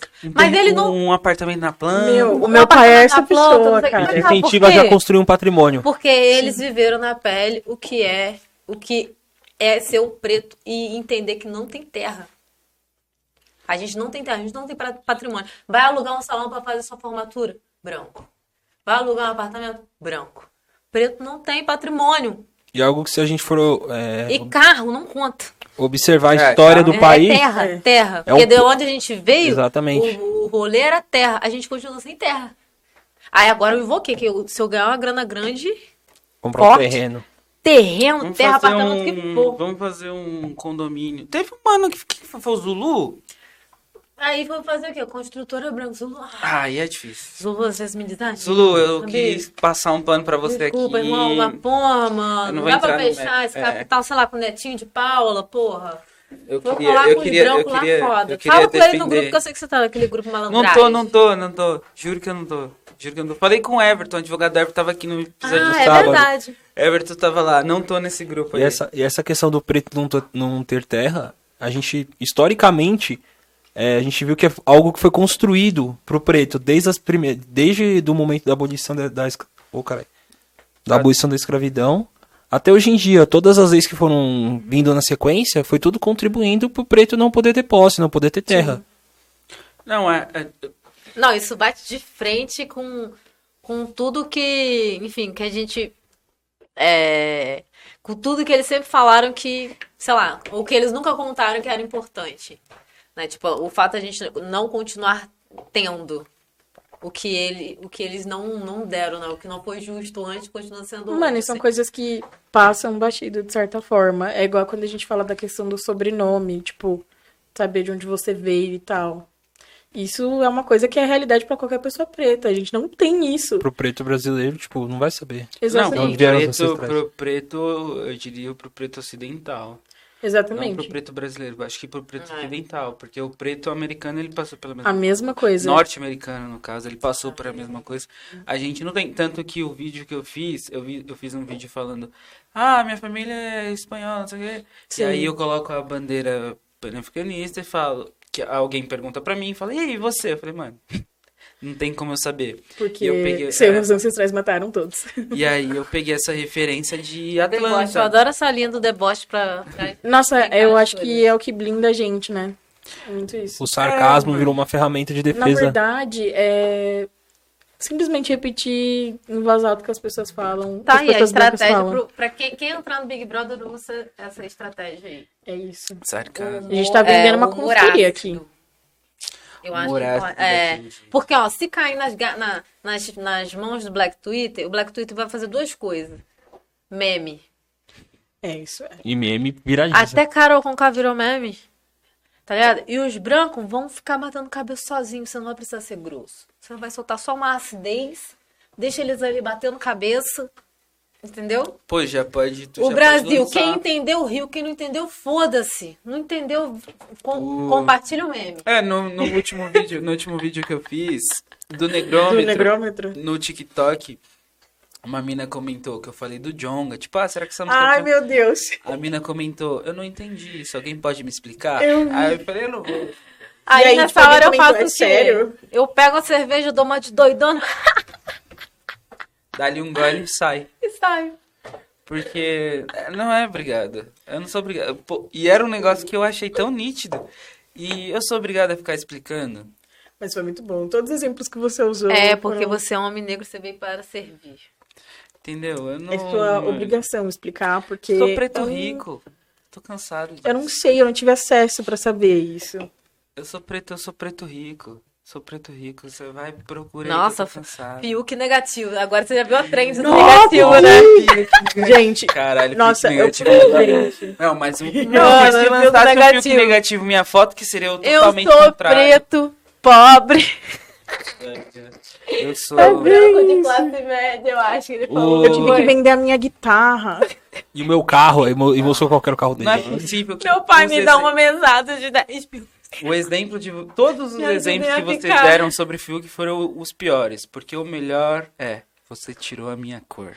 Nossa. Nossa. Não, não, você tem que Ele falar falou isso eu chorando. vi. Ele, falou isso pra Lumena. Você tirou a minha cor. Lu, você tirou a minha cor. Você olhou pra mim antes de qualquer outra coisa. E a Lumena? Cri, cri, cri, cri. Ah, porque Eu ela, acho que ali tipo, ela ela tratou mar- ele bem, né? Foi isso? É. Ai, É isso. entendi. Então ele queria ser tratado Você como um tirou- branco merece ser tratado, Você né? tirou a minha cor com porrada. Ah, você me tratou Obrigada como... pela dica, Fiuk. Você me tratou como se eu, eu encontrar- esperava ser tratado. Exatamente. Fiuk é aulas. O Fiuk é aulas. O Fiuk é aulas de pá esquerda cirandeira. Fala, tá vendo? Vocês é tudo isso aí, ó. Vocês Verdade. é isso aí. É o maior exemplo. A boticária de todes, essa porra aí. E vocês é isso aí, ó. O quê? Se eu chegar. Não, tô falando a esquerda cirandeira. Todas, todas, todas. Que ela eu apontei. Carioca, vocês Apontou viram? o Carioca. É, não, quê? você apontou pra mim, não entendi porra nenhuma. E aí? É, pai, sou de campos. Eu, hein, tá apontando pra mim porque abaixa esse dedo, cara. Abaixa agora. Hum, Tira o dedo da minha cara. Que Essa cerveja fechada aí, eu tô preocupado. Não, é, Meu Deus, ela tá querendo dengue ali. Não, tá gelado, hein? Pior que ainda tá gelado. Tá, gente, tá? Não, mas se você quiser pegar outra. Só Eu mais troco aqui. um dia. Dilúvio. Tá. Mas, mano. Mais um episódio que o Guilherme arrisca cantar. Puta que pariu. Eu sempre arrisco cantar, eu sempre canto muito bem. Ah, gente, ainda vai fazer um TikTok, hein? Easy, easy, easy money. Caralho. Easy Money, né? Pô, Sigam o John não é difícil, não, né? Não é difícil, não. Não, não, é, é a da, do Easy Money é suave. É a gente vai isso? colocar Ui, aqui dei depois. papuçada. Gente, até abriu tem um botãozinho aqui na minha calça. Tô explodindo. Não, mas eu não disse que eu não vou beber. Ah, tá. Camila, parça. Aqui, ó. Depois em, aqui em off eu vou mostrar um vídeo que tem. Ai, assim. cara, pelo amor de Deus, Não. você vai mostrar pra, pra lá, não. aqui, né? aqui, pô. Ah, tá. Já em off do. Vocês gostam de me Do esculhambar. dia, do dia que. Do dia do bagulho que a Vaiola Da compartilhou. vaiola? Nossa, tava doidona. Você tava aquele dia. doidona, mano. Era aniversário.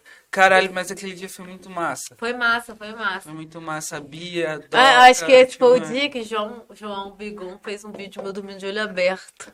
Meu Deus. Mano. É, é, não é olho aberto assim não, mas eu tava assim, ó. Ah, Gente. Mas, mano, se Vaiola Do- compartilha qualquer coisa. Você vai ficar Ai. como? É, não. Não a galera da revista, um monte de gente pediu entrevista e falou, eu só tô contando aqui, em sessão fechamento. E aí, o que você fez? Como você comemorou? Eu falei que eu gritei na parte, mas eu falei, mas eu fiz isso tudo. Mas eu não contei que eu me entreguei ali, eu mergulhei num balde de cerveja, não tirei minha cara. Nem Deus. Cerveja. Só quando o seu celular voltou a funcionar, de tanta mensagem que tinha chegado. Vinho branco, vinho Eu me branco. entreguei, mano. Eu me entreguei. Eu falei, Bigão "Não." gosta muito de vinho, né? Então tinha vinho, eu, eu lembro que ele comprou vinho. Aquelas meninas levaram champanhe, é As espumante. meninas levaram Que aí espumante. você levou um fardo de praia. Fardo de praia, inclusive praia. Nós já. ó, acabou de citar. Ô, fortalece nós, né, Porra. mano? Caralho, que praia. Entendeu? Aqui, ó, acabou de raiz, praia. Não, Caralho. mas é. Poderia ser praia no lugar, se Poderia praia, a gente, né? seria, estaria Entendeu? sendo demonstrado aqui. Mas foi sabe. um dia muito da hora, mano. Tava uma vibe muito louca aquele. Nossa, aquele dia. Tava todo mundo muito feliz. Tava to... Isso, Entendeu? Tava todo mundo tava feliz. Era todo aniversário da Kézia. Kézia Festival. mundo- E aí, eu- meu negócio com vaiola, não sei o que, tava todo mundo, tipo Tava assim, todo feliz mundo por todo mundo. assim. É, tá ligado? Caralho, os pretos estão ganhando, tá ligado? Sim. Era é, os pretos felizes, tá ligado? A gente É tava isso. assim, de saúde. No Airbnb massa ali, que, pô, bonito É e tal. maneiro, é. E, e, e não só pelo aniversário da Kézia, mas a gente meio que fez uma festa ali que eu acho que ela não imaginava, né? É, Bolo, e depois pizza, e embolou, fez uma parada ali, parabéns. Faltou só o É Guaraná. isso, a gente tem que comemorar a vida dos nossos. Uma vez Nossa, mano, me falaram bem. isso e eu. Nossa, eu levo isso muito a sério. Comemorar Ah, a eu também. meus, assim. Comemorar aniversário eu amo. Mano, e é isso que, É, eu, é isso que eu tô é muito buscando triste aqui quando as nessa pessoas porra, tá esquecem o seu aniversário. Era só isso. Ah, e a Sabina, ela deixar. sempre vai falar isso, sabe por quê? Porque eu esqueci. Ele falou comigo no dia É. do meu aniversário. Não dei parabéns. Ele não Mas não esqueci, eu não sabia, porra. Pô, eu não entro no Facebook. Quem me notifica de aniversário é Facebook, mano. Tá? É. Eu vou saber do teu aniversário se eu tiver no Facebook e se eu entrar naquele dia. Porque se eu não entrar, que eu entro raramente no Facebook, eu não vou lembrar do teu aniversário. Não tem como. As pessoas não lembram do meu aniversário porque eu sou especial, não. Eu- meu aniversário é 3 de maio. 20 de abril já começo. Hey, Ah, mas eu sou assim. hu, ha. Porra, Eu sou assim. Aí não tem como. Na verdade, é, o meu aniversário é dia 2 de março. Aí, tá dia vendo? 1 de janeiro eu falo assim, dia? gente, 3 de maio. Ah. só falando aqui, hein? Já tá esqueceu. três meses pro meu aniversário. Eu começo a contagem regressiva, encho o saco de todo mundo. É isso. Não, é, não, e ela Aí ano que vem você não postava, esquece, ai, né, falta um mês, só eu nem lembro mais. 2 de março. Balança a contagem regressiva no Insta. Não, e eu- Mandar pra eu acompanhar. isso Mano, mas, mas sabe por que, mas sabe por que eu faço isso? É, eu tenho uma amiga que ela esquece tudo. Na verdade, a maioria dos meus amigos esquecem tudo, assim, tudo. E a contagem regressiva é o que fortalece. Ela lançou do aniversário dela, que eu já sei que é amanhã. Agora eu sei porque eu tenho a contagem regressiva. Porra, o, eu não sei. Que isso? O meu é daqui de um mês e pouquinho. Mas você viu que eu já estou falando do seu aniversário. É. Eu já fiz, tipo, plano. Ah, mas eu que tô o Enéas com vai fazer Deus no na terra, então tá tranquilo. Ah. Nossa, é esse momento que a gente. Isso aí, meu aniversário. É. Eles querem fazer um episódio sobre mim no meu aniversário. Não, eu não falei só sobre você. Eu falei fazendo o seu, depois fazendo do Adão. É que o seu Não, vem. mas o na é expectativa de que vocês se toquem, que é pra fazer pra mim no ano que vem, entendeu? E aí vai ser um. Vai ser um episódio de devoção. Surubão. Surubão. Não, surubão não. Qualquer coisa me coloca no surubão. Esse nome também é muito bom. Adão, Ele carnaval não do ano passado, carnaval de 2020, a gente ali no, no, no- em eventos que a gente passou, não faltou Deixa muito quieto. pra participar de. Olha o podridão. de- Deixa- é, Você tá comprometido hoje. hoje eu tô comprometido, mas carnaval do ano passado foi uma loucura. Eu vou acabar com. A pergunta que não quer calar. Palmitaram? Filha. Porra, vai tomar no cu, hein? Palmiteiro. Vou cobrar. Muito, muito, muito. Eu vou passar algum episódio sem ter O- xingado de palmiteiro. É, Não. o Adão ele Não é xingamento, é um Não, mas- adjetivo que complementa. Todo- Adão palmiteiro. Não, mas é, o Aí veio Guilherme. me perguntar, negócio de feminino vai tomar. O, o Eu Adão toda vez, o Adão toda vez que tem uma mina preta aqui, É ele- verdade. E eu não falei Não, hoje. mas a gente tava trocando ideia normal. Quem levantou a bola foi a Camila. Eu levantei Mas a bola é que- por causa mas- as suas perguntas. é muito você, você se entrega. Não, mas eu não falei. Foi o Guilherme que Não, nem começou a falar de que carnaval. você se entregou, não. Eu nem acho que você se entregou, não. Eu queria só entender qual é o seu comprometimento com a mulher preta. Qual que é o seu comprometimento? Cara, pergunta complexa. Caramba, Adão. Nossa, agora eu vou. Porque você essa. me perguntou sobre o feminismo. É porque etc a gente- Não, eu sei. Tá, mas Gagueja agora- não, né? Não. Fala. Mas agora eu tô Deixa eu- te perguntando, porque, tipo assim, Eu gosto muito quando a entrevista muda quando eu comecei a caminhar, quando que eu comecei a caminhar pro lado contrário do feminismo? Quando eu comecei a olhar pros homens pretos da minha vida. Entendeu? É uma questão minha. Quando que você vai deixar de palmitar? Sacanagem, né? Sempre o Adão. Mas Quando qual deixará é de palmitar? comprometimento com a mulher preta? Porque eu acho que isso, de uma certa forma, É. é um comprometimento com É um, homens question- pretos. é um questionamento que tanto o homem preto quanto a mulher preta tem que passar em algum momento da vida. Pelo menos minha visão. Não, não, não, não, não segue essa linha de resposta. Não vai. Não, De tipo assim, tô falando pra você. Aí você vai falar. É Por um, favor. Que um homem e a mulher preta não é você, mano. Ah, não, não. Aí no meu caso eu sei quando É, que eu passei tipo a me assim. questionar. Em algum momento as pessoas vão passar por isso. Ou não. E Gente, nesse momento- Eu sei Não, a mas partir do sério, eu momento que queria eu trocar comecei. ideia sobre isso na moral. Não, mesmo. que eu comecei a. No episódio que a gente. Foi com a Nina que a gente começou a trocar Foi. ideia sobre isso. Que você foi massacrado também. Não, não fui massacrado. Ela falou o que ela achava. Menina. Nina Nina Crispim. Crispim. Tá ligado? Nina Crispim Aí- esteve, esteve aqui. Sério? Foi, foi semana É só- passada, né? A gente gravou. Parça, nós só grava aqui. Só com pitbull de pitbull, raça. parça. Tu é pitbull. Nossa, mas só eu tô me pitbull. sentindo assim com você. Eu tô tipo. Só pitbull de É só raça. pitbull, Caralho. parça. Aqui é só pitbull, fi. Ah, de Chocada. cavaquinho pra cima. Aqui é pitbull, fi. E aí a gente foi trocando Esquece. ideia eu falei, tipo, a partir do momento que eu passei a questionar, tipo, até essa outra visão. eu e o Guilherme a gente troca bastante ideia sobre isso. Que rolou que, entre aspas, um processo de amadurecimento. Não de amadurecimento, quando a gente va- vai a transição, tipo, adolescência fase adulta. Que aí você começa a ver uma forma que os seus amigos tratavam as minas brancas e as minas pretas. Aí você via, tipo, que você é, agia da mesma forma. E aí depois você para e pensa, caralho, mano, eu agia dessa forma, eu pensava dessa forma. Aí você começa a se questionar sobre outros pontos. E aí foi um- o que a gente trocou ideia no episódio com a Nina, por isso que, tipo, eu lembrei que ela falou bem, algo bem parecido na linha que você falou, do feminismo não abraçar a mulher preta e por isso você não se vê representada. E você perguntou o que eu acho. Sinceramente, eu não sei ainda. Não, Eu, eu amo que ele Não, na deu verdade- toda essa volta, te É, colocou não, no mesmo barco. Não, você mas eu- perguntou pra mim, não tem a ver com a pergunta que você me fez. Tem a ver com a resposta que eu te dei. Sim. Você perguntou sobre a questão do feminismo e eu, eu acho que nem sei se eu consegui responder a sua pergunta, mas eu só mostrei como eu caminhava de uma forma contrária ao feminismo, assim, co- como em, em cada situação eu vi que eu não me encaixava ali. E aí eu comecei falando é, pela pela importância que os né, pela minha relação mais próxima. Eu dei uma resposta você, inicialmente. por conta de você ter crescido com seus tios, etc. Não, a não, nem, a nem por isso. Nem com quem eu fui criada, mas pelas, eh, pelas eh, referências que eu tive. Se era justo eu trazer isso para dentro da minha casa, por exemplo.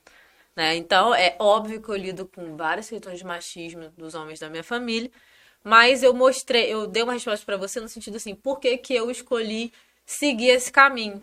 Para poder dar chance, para poder ouvir, para poder conviver, para poder fortalecer a comunidade, por exemplo. Que eu acho que é o que falta muito pra gente nesse, nessa área de falar sobre mulheres, é a gente entender que a gente está interligado, assim. Então, eu entendo, eu entendo o meu passo, mas não é uma cobrança, tá? Mas eu entendo como o meu passo de me afastar do feminismo, entendendo que ele não abraça a mulher preta, porque como eu, eu, eu, eu entendo que a comunidade é o lugar mais forte pra mim, e quando eu falo de comunidade, eu tô falando de você, do Gui e dos homens, dos meus tios, do meu pai, etc. Eu entendo que é, é, essa forma de me movimentar é, um, é uma forma de me comprometer com vocês. Então, tipo assim, quando eu pergunto sobre palmitagem, aí eu te faço uma pergunta assim, como você se compromete com a mulher preta? E nesse, nesse sentido, assim, de palmitagem mesmo, tá ligado? Porque isso gera... isso até de gera- relacionamento, etc. Não, só- e, e palmitagem, cara, palmitagem não é só sobre relacionamento, a gente sabe disso. É como a gente leva Andar pra junto. branquitude, É. tá ligado? E tipo assim, eu sempre, eu sempre penso é, na resultante dos bagulho, entendeu? É, às vezes a gente flerta tanto com uma área da, da branquitude ou várias áreas que isso resulta em muitos amigos brancos. Eu... Ou resulta em muitas ficantes brancas. Ou resulta em, em muitas ficantes negras e, e, e nenhuma namorada preta. E muitas ficantes negras e, e muitas namoradas brancas. Isso é palmitagem. Tem um bagulho, assim, tratando do, do Guilherme aqui. Uhum. E não do Adão, que o Adão ainda é palmiteiro. Mas... é... Eu... Adão, a gente tem muito o que conversar. Eu... É mais eu... injeção do saco dele, porque ele solteiro Eu não sei era como. pior que eu. Nunca. Eu... Mas- Eu só acho, eu que só acho que queimar, mas- esse, esse ponto, ele sempre traz muita discussão aqui, porque os dois estão querendo entender quem é pior do que o Não, mas outro, você cara. mas eu não tô E não falando é que eu não é essa questão. Eu Toda falo, vez. Mas, Não, mas, a- o a- nossa. mas você já percebeu que o Adão ele o Adão tá sempre competindo, mas eu vou trazer a minha Pan-africanista palmiteiro eu nunca vi. o... Ai, é, difícil. Obrigada, desculpa, obrigada. Falei, tô leve. Mas enfim, o, a questão minha foi que, tipo, o meu. Até no meu ensino médio, até eu me formar praticamente no ensino médio, eu era invisibilizado ali demais, tá ligado? Ninguém me olhava, ninguém me via e nada. E eu não me achava bonito também, tá ligado? Tinha isso, eu não, não olhava. E, e se eu não me achava bonito, meus pares também eu não achava bonito, tá ligado? E, e aí depois isso mudou, e aí do nada eu comecei a ficar muito bonito pra, pra branquitude, no caso. Dos 18 anos pra frente. É, eu comecei a ficar muito, mano, bonito, e aí, mano, fiquei louco e, mano, saí Mas é- transando com qualquer coisa que se mexia. Eu não vou mentir. Mas, mano, Capim balançou pau na preá. é, fi, que isso. Mas é bem isso, é bem Era esse isso aí processo. transando com, com tudo Mas que, aí você foi que aparecia. profundo que nem um pires. Mas aí, e aí, mas aí entra uma outra questão. Eu não, não cons... e eu continuava a não enxergar mulheres pretas nesse rolê que eu tava transando com tudo que se mexia, mas as mulheres pretas eu não, não, não chegava nelas. Mas isso tem outra questão também do meio que eu vim. Aí tá que ligado? que você tá ligada que eu sou eu sou um filho adotivo dentro Sim. de uma família branca, então tudo que eu vivi, os meios que eu, que eu convivi ali, Não tinha eu tantos tava pretos. não tinha tantos pretos, eu tava no meio do, dos brancos Uhum. e então não, não, não tinha mesmo. Até na faculdade, quando a gente mais viu que a gente entrou nessa nessa época pauta, que a gente nem a, né, a gente não se questionava, a gente não tinha levantado esse pensamento. você Mas segure, agora você- segure tua língua porque você tá se defendendo do que eu tô falando.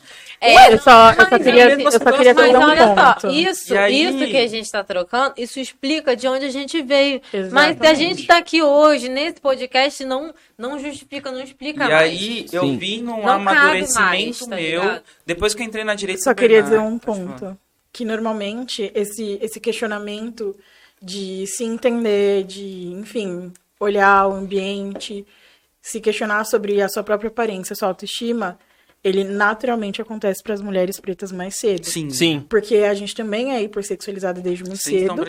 E é um padrão, assim, que eu vejo de todos os. do meu irmão, dos meus amigos pretos. Eu Essa, acho que esse questionamento. por conta do patriarcado. Exatamente, esse questionamento para vocês que vem nesse momento, homens, quando é. vocês chegam na faculdade. Mas para mim, quando eu tava, sei lá, no sexto, sétimo ano, eu já tava pensando sobre isso. É. Tanto que foi quando eu, eu parei Sim. É, desde questão. sempre, tipo, questão de comportamento. Você não Sim. pode dar assim, ah, porra, você fez 10 anos. Ah, já tem bunda. Porra, que porra é essa, cara? Uma Já criança, tem bunda, porra. Tá ligado?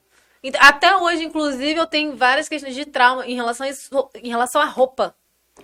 E aí, tipo, não é consegui muito usar Mas um de algo short na de sua infância, tipo, Não, que tipo, falaram groselha? Não, não é que Não, porque, falaram tipo, groselha, mas a- é sobre a- o contexto a- social te ensina que Ah, o- é, É. isso. O que, é, a forma como você cresceu e como a. da autoproteção você da minha bombardeada família com mesmo. isso. Sim. É, da Por muito autoproteção tempo da eu não minha usei família. shorts nem vestido. Eu tinha muito, Nossa, muita até vergonha, hoje eu tenho cara. dificuldade de usar um short cravado no cu. Eu acho tão bonito. Eu falo assim, porra, vou. Chego na porta e falo, volto. Entendeu? Porque, aí, tipo, meu- é esse rolê. Foi isso. E aí, eh, depois de coletivo, de me informar, de começar a estudar mais sobre, de começar a me entender também e me aceitar, tá ligado? Porque antes era só porrada. Eu tava num meio branco, fui criado dentro de, de- de escolas brancas, É, você fui ainda pra veio de escola faculdades particular. majoritariamente brancas, então que eu sempre tomava porrada. Uhum. Então teve todo esse caminho de eu me aceitar, de eu saber o que o Guilherme é, de eu saber que, porra, o, o- porque aquele negócio real de se tornar preto, acho que é Neuza Santos, a psicanalista, até Tornar-se negro.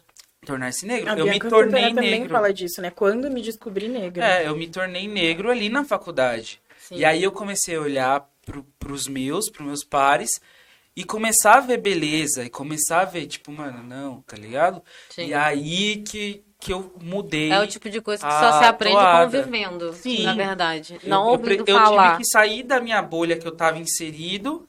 Se- pô, se- até eu fazer a faculdade de engenharia, eu- na faculdade de engenharia mesmo eu era contra cotas, eu era tipo. Porque eu vivia naquele meio que falava pra mim, mano, não tem nada a ver, tá ligado? Sim. E eu. E, e na faculdade de engenharia mesmo, na sala tinha 70 alunos, eu era o único preto. E eu não conseguia enxergar a problemática disso. Eu achava que tava tudo bem, que era igual ali a todo mundo. Então, a minha questão da, da palmitagem hoje, é, eu não, não, não aponto o dedo pra ninguém e tal. Eu e- aponto. eu sei. E, mas assim, eu tive todo esse contexto da minha Sim. vida, da minha vivência. E hoje, tipo, uma mina branca, eu não, eu não vou falar que se eu terminar, se eu terminasse com a Késia, namorar seria difícil, mas que eu não pegaria uma mina branca num rolê. Não vou falar que não. Não vou mentir. Mas ter um A relacionamento. cara de deboche da Camila foi a mais agora. Ter um relacionamento. Até a cerveja tá revoltada. ter um relacionamento, ter al- alguma coisa assim, eu não, eu não conseguiria, mano. Eu não me, não me vejo agora. eu Eu, paro não me de vejo. seguir na hora. Ah, Eu paro de seguir eu não me, hora. eu não me vejo agora tendo um relacionamento com uma mina branca, porque uma mina branca ela não me completa. A mina branca eu vou chegar com um discurso que com uma vivência que pra ela não, não pega. Diferente de eu chegar, mano, vai com vocês aqui, troca uma ideia, vocês vão entender a ideia que eu tô passando. E uma mina branca, ela pode ser a mina mais cool, legal, desconstruidex e blá blá blá. Ela nunca vai entender Ela completamente. não vai entender qual que é o meu rolê, mano. Ela não vai entender, ela não É vai uma me questão de completar, inteligência emocional, né? Tá ligado? inclusive. E aí eu não me vejo, tipo, nessa questão de, de, Mas de mesmo ter um assim, relacionamento gente, eu acho- afeta esses bagulho, eu não consigo. Eu acho que tem que fazer escolha, entendeu? A gente sem opção, a gente faz escolha. Sim. A gente às vezes é obrigado ou, sei lá, tem que sempre fazer escolha. A vida da mulher preta é escolher. Não tem um lugar que a gente, tá ligado? Nossa. Que a gente possa ficar tipo assim, porra, tô Mac, não tenho que escolher nada. Porra, sempre tem que escolher. In- Inclusive, esses dias eu chorei com o Roger pra caralho. Eu falei, eu estou cansado de ter que escolher. Porque eu tava, eu compartilhei com ele que eu tava no limbo profissional, inclusive. Eu tô cansado de ter que escolher. Tá ligado? Então, tipo assim, é, eu, eu também, eu, eu entendo você, Gui, porque eu venho de uma família toda preta e tal, tipo, é um rolê diferente do seu. Mas em relação a convívio, é, meu pai pagou faculdade particular pra mim, porque o, o- é isso que rola também. Tipo, se o cara consegue ter um emprego maneiro, ele vai botar o filho numa escola, na melhor escola que ele entende ali como melhor. Sim. E essa normalmente é cheia de gente branca. É que Essa foi minha vida. o contexto do Brasil. Eu é lembro que além das minhas bonecas, meus Ken, aquelas coisas feias que eu tinha, o que eu sonhava, assim, sempre sonhei em casar, quero muito casar. Nossa, o bofe que eu tinha na minha ideia, eu tinha até recortado na revista. Brancão, da cor desse teto. É o tipo de coisa que muda. Até que um dia, com todo esse contexto e coisa e tal, um amigo meu que era estudante de ciências sociais, não, ciências políticas, na UENF, Universidade Norte Fluminense, a gente estava sentado num barzinho na frente dessa universidade e ele falou pra mim uma parada, isso foi acho que em 2015. E ele tava falando, na verdade, sobre o meu cabelo, porque 2014, que em 2014 eu ainda alisava o cabelo, ele falou pra mim, nunca esqueci, gosto da construção social. Só que eu ouvi isso da boca dele, eu não vi isso no Instagram, frases de efeito com fundo compartilhadas. Eu ouvi isso da boca dele. Gosto da construção social. E ali eu, eu comecei a juntar tudo, tipo assim, escolhas, escolhas e mais escolhas. Não tinha como juntar, cara. Eu não tinha como viver com o cabelo liso e crespo. Eu não tinha como é, querer viver a consciência racial que estava vivendo em mim, flertando com a branquitude do jeito que eu estava flertando. O meu cabelo dizia isso. Entendeu? O meu cabelo dizia o quanto eu flertava com a branquitude. Claro que isso envolve em vários traumas, vivências, espaços, não sei o que e tal. Mas, cara, eu, eu, come- é, eu comecei a cortar, mano. Comecei a cortar. Aí eu cheguei pra.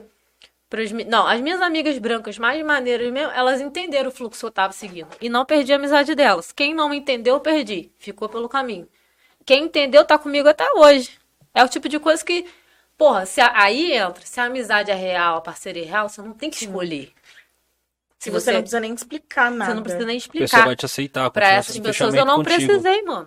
Não, graças a Deus, Cara, não mas precisei. é- é então, tipo, porra, é esse o fluxo. Então, tipo, pra mim, na real mesmo, mano, não cabe. Tipo, homens pretos, bonitos, de consciência. Ah, não, porque eu tô solteiro, vai aparecer uma branca. Porra, vai tomar no cu, mano. Ah, Adão, para de aparecer- a Lions.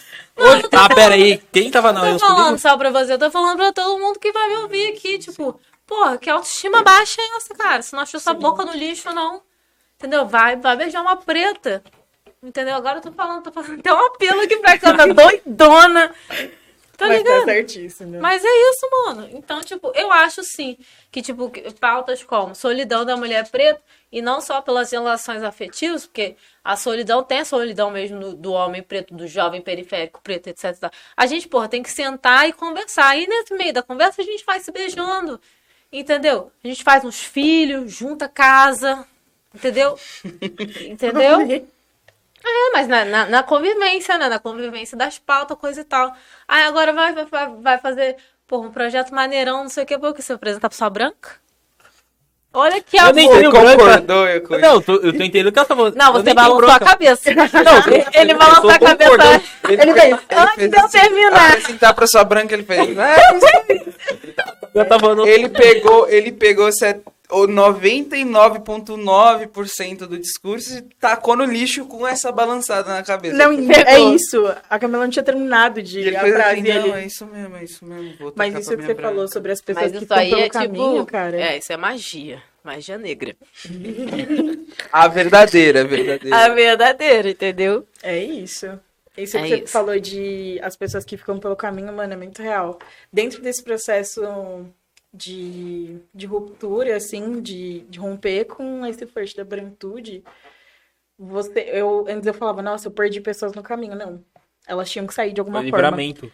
Cara, muito isso. E Eu penso, não conseguiram me acompanhar. É Tchau. isso. Entendeu? E aí, como mulher preta bissexual, isso acontece também. Porque Sim. no momento que eu entendi, que também tem isso, eu não tinha certeza exatamente o que estava acontecendo. Eu não sabia se eu era lésbica, eu não, eu não sabia. Então, nesse, atravessando tudo isso, várias pessoas me perderam. Não que Sim. eu as perdi. E é isso, eu sinto muito pra vocês, que eu sou uma pessoa foda Quando, incrível. quando eu comecei a fazer vídeo e tal, e agora eu vi que eu perdi, em tese, É. muitos amigos, mano, que fechavam comigo, que estavam comigo. Eu perdi muita gente. É, quando eu porque comecei a pelas coisas que você fala, né? A ideia não Ah, perde, é uma hora coisa, você hein? desgasta. Você, você já foi. Óbvio. Nossa, Guilherme, como você tá radical Tá agora. radical. Cara, eu adoro quando me chamam de radical. Eu falo. É que eu sempre fui radi radical. Você já teve esse rolê com seus pais, por exemplo? Tipo, nossa, você tá muito radical, não sei o quê. Pô, mano, com meus pais, assim, no começo e tal, a gente tinha uns arranca-rabo. E... Mas por conta dessas questões. Raci... Não, era a questão racial, não. Com meus pais a gente tinha mais um arrancabo com questão política. Hum, Apesar dos meus pais serem de esquerda, Sim. Mas- Tem muita divergência. tinha divergência, mas a diver... eu, eu os entendo. Minha mãe, ela não. Ela era de esquerda, mas não sabia. Uhum. Você tem esse rolê do, da pessoa que não tem esse contexto político, né? Que tem a aversão à política. Mas eu falo, você apoia isso? Você apoia? Apoio, Sim. apoio. Então... Checklist. é, Quick. então, desculpa te falar. Você é uma pessoa de esquerda. Entendeu? Uhum. E aí minha mãe agora ela tem uma consciência política muito grande, muito grande. Meu pai também é absurdamente uma consciência Sim, eu política troquei muito uma ideia com grande. ela.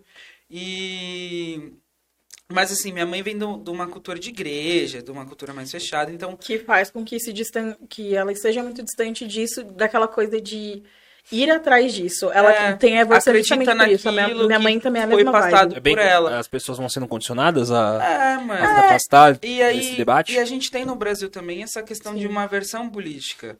A, a- a gente está discutindo política, querendo ou não, agora no Brasil. Agora, na verdade. A O gente debate, tá o debate agora. político no Brasil O é debate extremamente político. recente. Por isso que não é um debate sadio, é um debate totalmente doentio, Polarizado. polarizado. É muito difícil. Trocação você- franca, é porradaria. É muito difícil você hoje. pegar uma pessoa de direita e trocar uma ideia suave com uma pessoa de direita, porque tem absurdos. E assim, às vezes, você pegar pessoas propriamente de esquerda e que você não tá concordando com ela ali, e a pessoa, mano, então. Vira uma troca de, de ofensa. Em casa eu tive essas, essas dificuldades, mas de, de questão racial, pouquíssimas vezes eu fui taxado de, de radical, porque com o tempo e com notícias e com mais informações, eu trazendo mais informações em casa, tanto meu pai tanto minha mãe, eles começaram a entender o meu lado.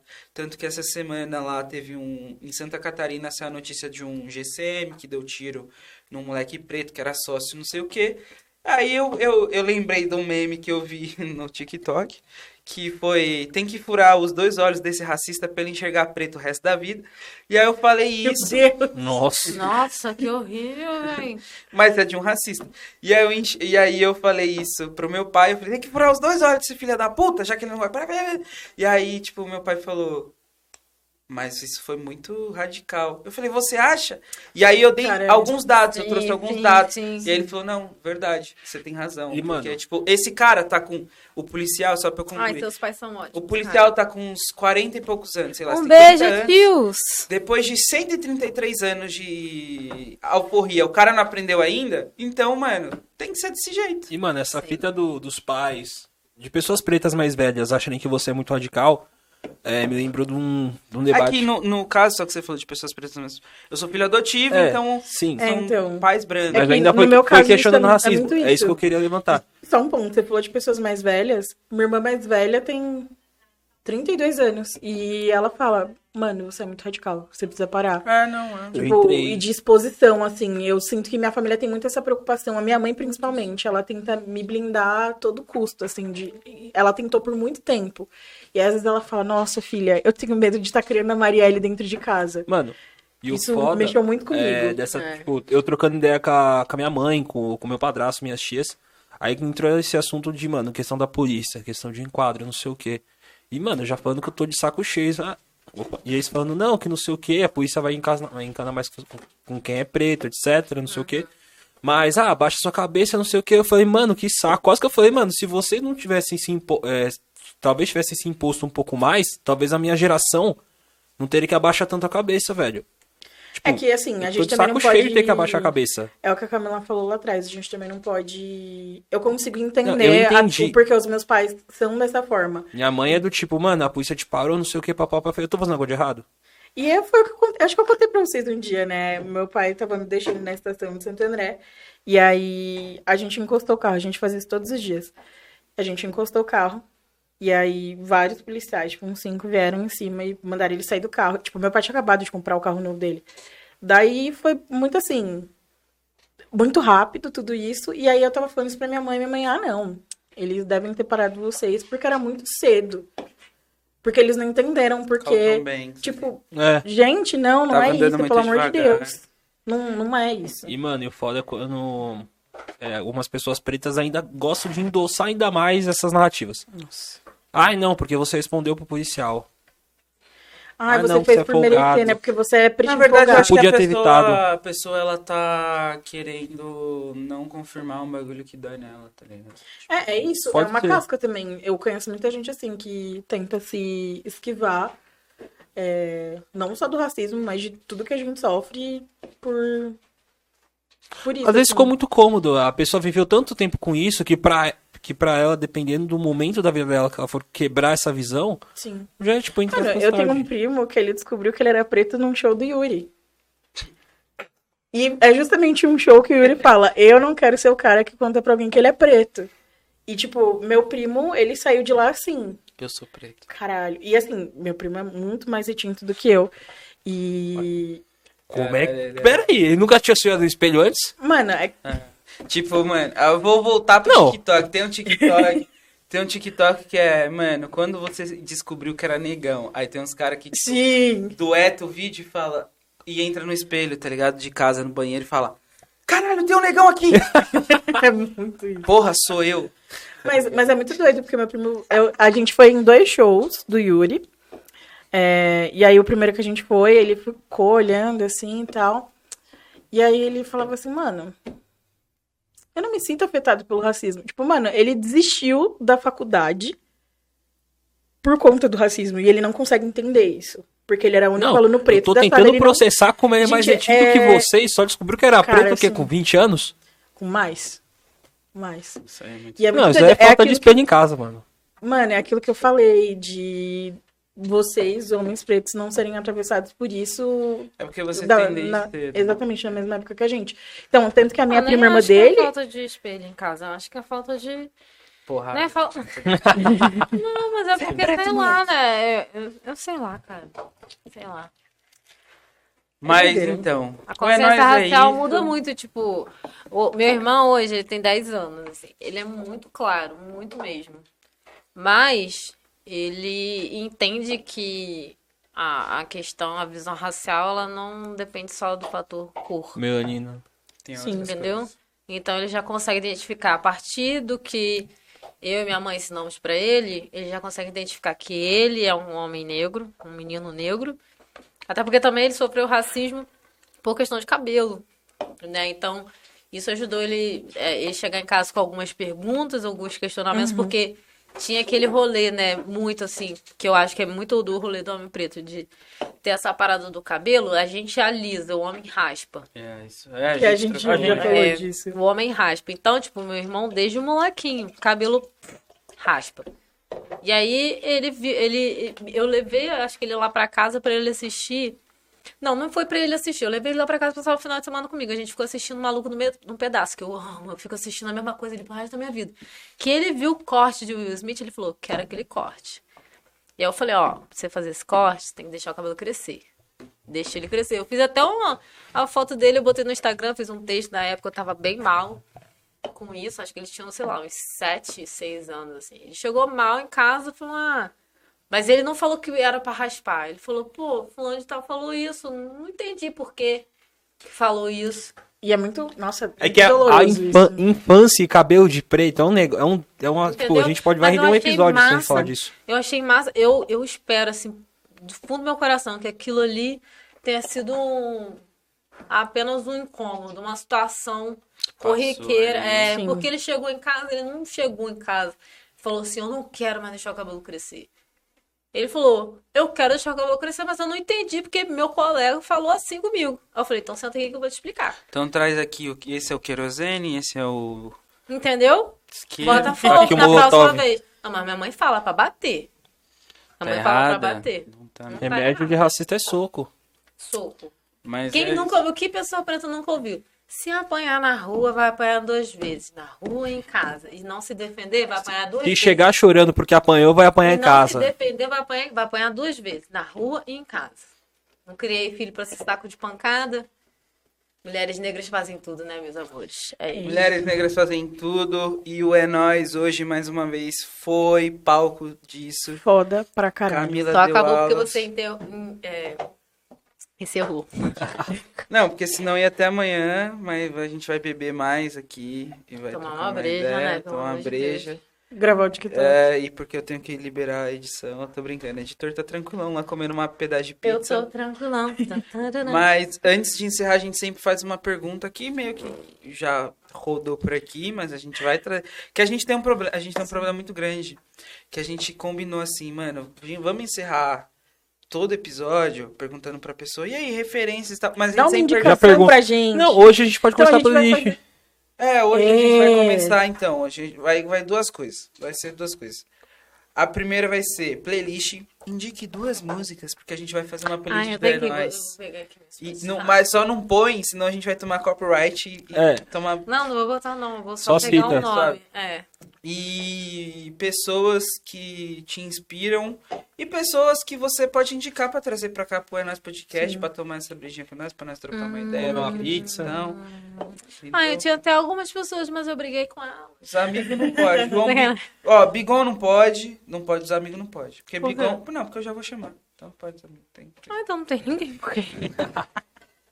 Quem eu conheço daqui? pessoas que te inspiram. Cara, Marcelo Rocha, cara. Então, o Marcelo Rocha. Eu faço é a ponte. Ele vai amar esse rolê aqui. Ele vai dar aulas e aulas e aulas. Marcelo. Ele é, é, maravilhoso. é, ele é o que eu ia Acessível. pedir em off aqui. Falei, e aí?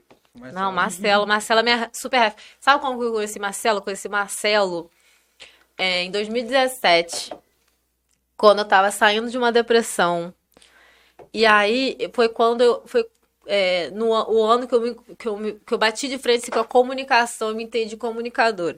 O Marcelo me ajudou a entender isso. E aí tinha uma amiga, branca inclusive, que ela me levou pro Rio. Ela tava indo pro Rio direto, mas tipo, branca, de esquerda, não sei o que, não trabalhava fazendo nada. E ia pro. Mas a gente já sabia disso, a gente conversava sobre isso, não é um segredo, sabe?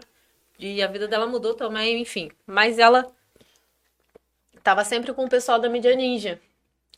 E foi assim que eu conheci a mídia ninja. Né? É, quando ela me levou, ela me apresentou pra galera, tipo, me levou pro rolê do Fora do Eixo, né? Que é o coletivo deles. Ali, como, que ele, como eles vivem coletivamente. E, Mas é- esse, esse rolê deu umas bosta, não deu? Calma, vou chegar lá. Casa, ação. Não, não. Comigo nunca deu nada. Ah. Tá ligado? Tipo, nunca deu nada de nada real. É uma galera que sempre me fortaleceu muito. Tipo, pa- é, primeiramente, Dríade, Aguiar, Pablo também, Capulé também já me deu algumas forças também. Felipe, é, a Mariana que me levou pra lá. E o Marcelo, ele era colaborador da Mídia Ninja. E aí eu lembro que eu tava indo pro Rio direto, e lá, tipo, meio que. ne- Nesse movimento de, tipo, estar perto da galera, ver o que vão precisar de mim e, sei lá, contribuir como puder.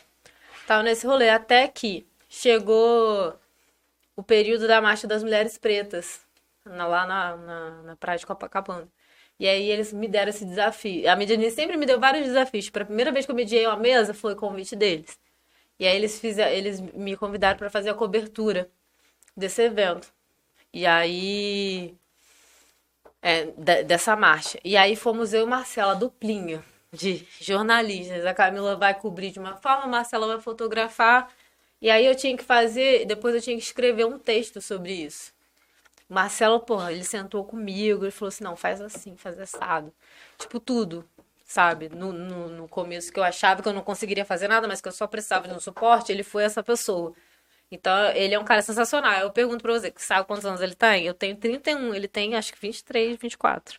Caralho, Marcelo Novão. Ele é muito novo, ele é muito novo. Então é um cara sensacional, um, um- um comunicador muito bem formado pela, pelas ruas, tá ligado? Pela vida, assim. Eu acho ele incrível. E, e, e, inclusive, ele deixou essa lição pra mim, assim. Tá ligado? De me conectar às pessoas e trocar experiências. Porque foi o que ele fez comigo. Isso faz muito. dá todo sentido, assim, a forma que eu tô caminhando, tá ligado? Ai, amigo, um beijo pra você. Então, Marcelo, você vai colar aqui. Marcelo é de Pirituba, né? Pirituba. Pirituba, não é busca. Marcela do mundo, cara. Marcela do mundo. não é busca, Marcelo. Se você não quiser vir pra cá, fi. Hum, cocoricó, fi. Nós busca em casa, fi. O bagulho aqui é diferente. o bagulho aqui é quebrada, fi. Que acordou, acordou, hein, Marcelo. Nós busca. E duas músicas, parça, pra nós pôr na nossa playlist Ai. para bailar. Primeira convidada a indicar. Primeira convidada a indicar, É porque os outros a gente esqueceu. Ai, gente. Isso aí é o- outro era músico e a gente esqueceu. O Kézia é mu- cantora. A gente Não, é que, a gente, pen- é que a gente pensou depois Sim, também, né? foi. É, a gente sempre esquece, vai estar tudo bem. Não, mas Kézia não tá nessa playlist ainda? Não, a gente vai criar a playlist. É, Ah, o, não. o convidado indica. Mas, a gente também não, indicou vai as nossas tá músicas uma- na É que eu ainda. não vou falar as músicas que vai estar aí, ó. É, surp... que eu Quer não descobrir, vou- segue a, a playlist. Nossa, tem umas músicas boas vindo. Ah, cara, então, é, eu tô vendo aqui, tipo, uma playlist de música pra cacete, né? Acredito na de vocês também. Mas eu tenho ouvido muito, eu acho que é Burna Boy. Eu adoro música internacional, gente. Eu tô ouvindo umas músicas com uma pegada mais, um swing, sabe? Tipo, sei lá, africano, assim, eu acho tudo. Eu não, não sei qual música indicar, não, mas eu gosto desse artista. Qual que é o nome? Burna né? Boy? Burna Boy. Burna Boy, a gente vai pegar as- a música mais tocada do Burna Boy. Não, não vai pegar mais tocada, eu vou botar aqui agora a música. Não, não. Ah, não, que Não, bota- não vou botar, Ah. não, vou falar. Ah, tá. Ih, eu não sei falar isso aqui, não. Quer ouvir música africana, não sabe falar? A garota. Ah, eu vou compartilhar com vocês, vocês botam na A gente playlist, coloca. entendeu? Então vai Pronto. pôr na playlist, acabou. Deixa eu ver agora aqui, uma, uma brasileira, que eu gosto Trinta. muito de ouvir. Uhum. Ai, gente. Coloca aí. Ai, gente, sabe que essa playlist tem que ter? Rodriguinho. Rodriguinho, 30 anos tendo sucesso. Nossa. Pichote 15 Essa eu, vou dedicar, anos. essa eu vou dedicar pro meu primo Iago. Iago, meu Deus, quantos porras foi nessa, vida aí, né? Ouvindo a mesma música. Mano, eu gosto de palavra de amigo, Rodriguinho e Thiago. Thiago, Thiago o quê? Thiaguinho? É, Olha, chama Thiago próximo. Thiago André. É primo dele. Quantas vezes eu vou- Ah, botar uma música antiga. Ah, eu vou mandar umas músicas várias pra vocês. Vai mandar Mas tem que ter umas músicas tipo 90, entendeu? Uma coisa pra me representar. É Pronto, 90. assim que se faz Luciana Mello. Assim se Caralho. faz. Eu amo. Puxei, Ano- Já resgatei. tá anotado no, no vídeo que eu vou ver depois. Entendeu? E- e Aí pode você? botar moda de Rodriguinho também. Vem que vem que eu tô na moda. Ai, gente, Rodriguinho. Hum, Eu fui no. Nem no vou mais show- pegar. Desculpa, nem vou mais pegar. Eu fico bêbado, fico atropelando. Não, pô. Não vou só- nem mais, mais ver música, não, porque senão. Legado, eu fui no show Legado, que era ele, o filho dele E o Gabi? e o Amsterdã. É, Uhum. o Gabi. Foi um show muito doido. Fiquei muito bêbado. A gente fechou um combo na áudio.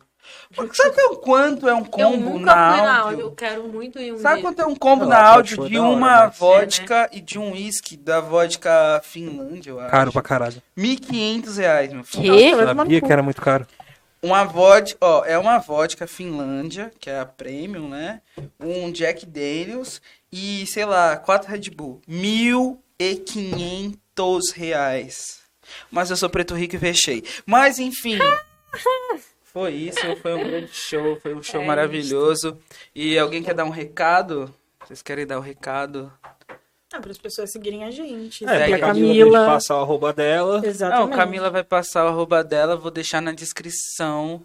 Camila Albino, Cavaquinho Davis. Cavaquinho. Tô muito feliz mais uma vez de, desse episódio. Esse episódio foi aulas. Eu gosto muito da K.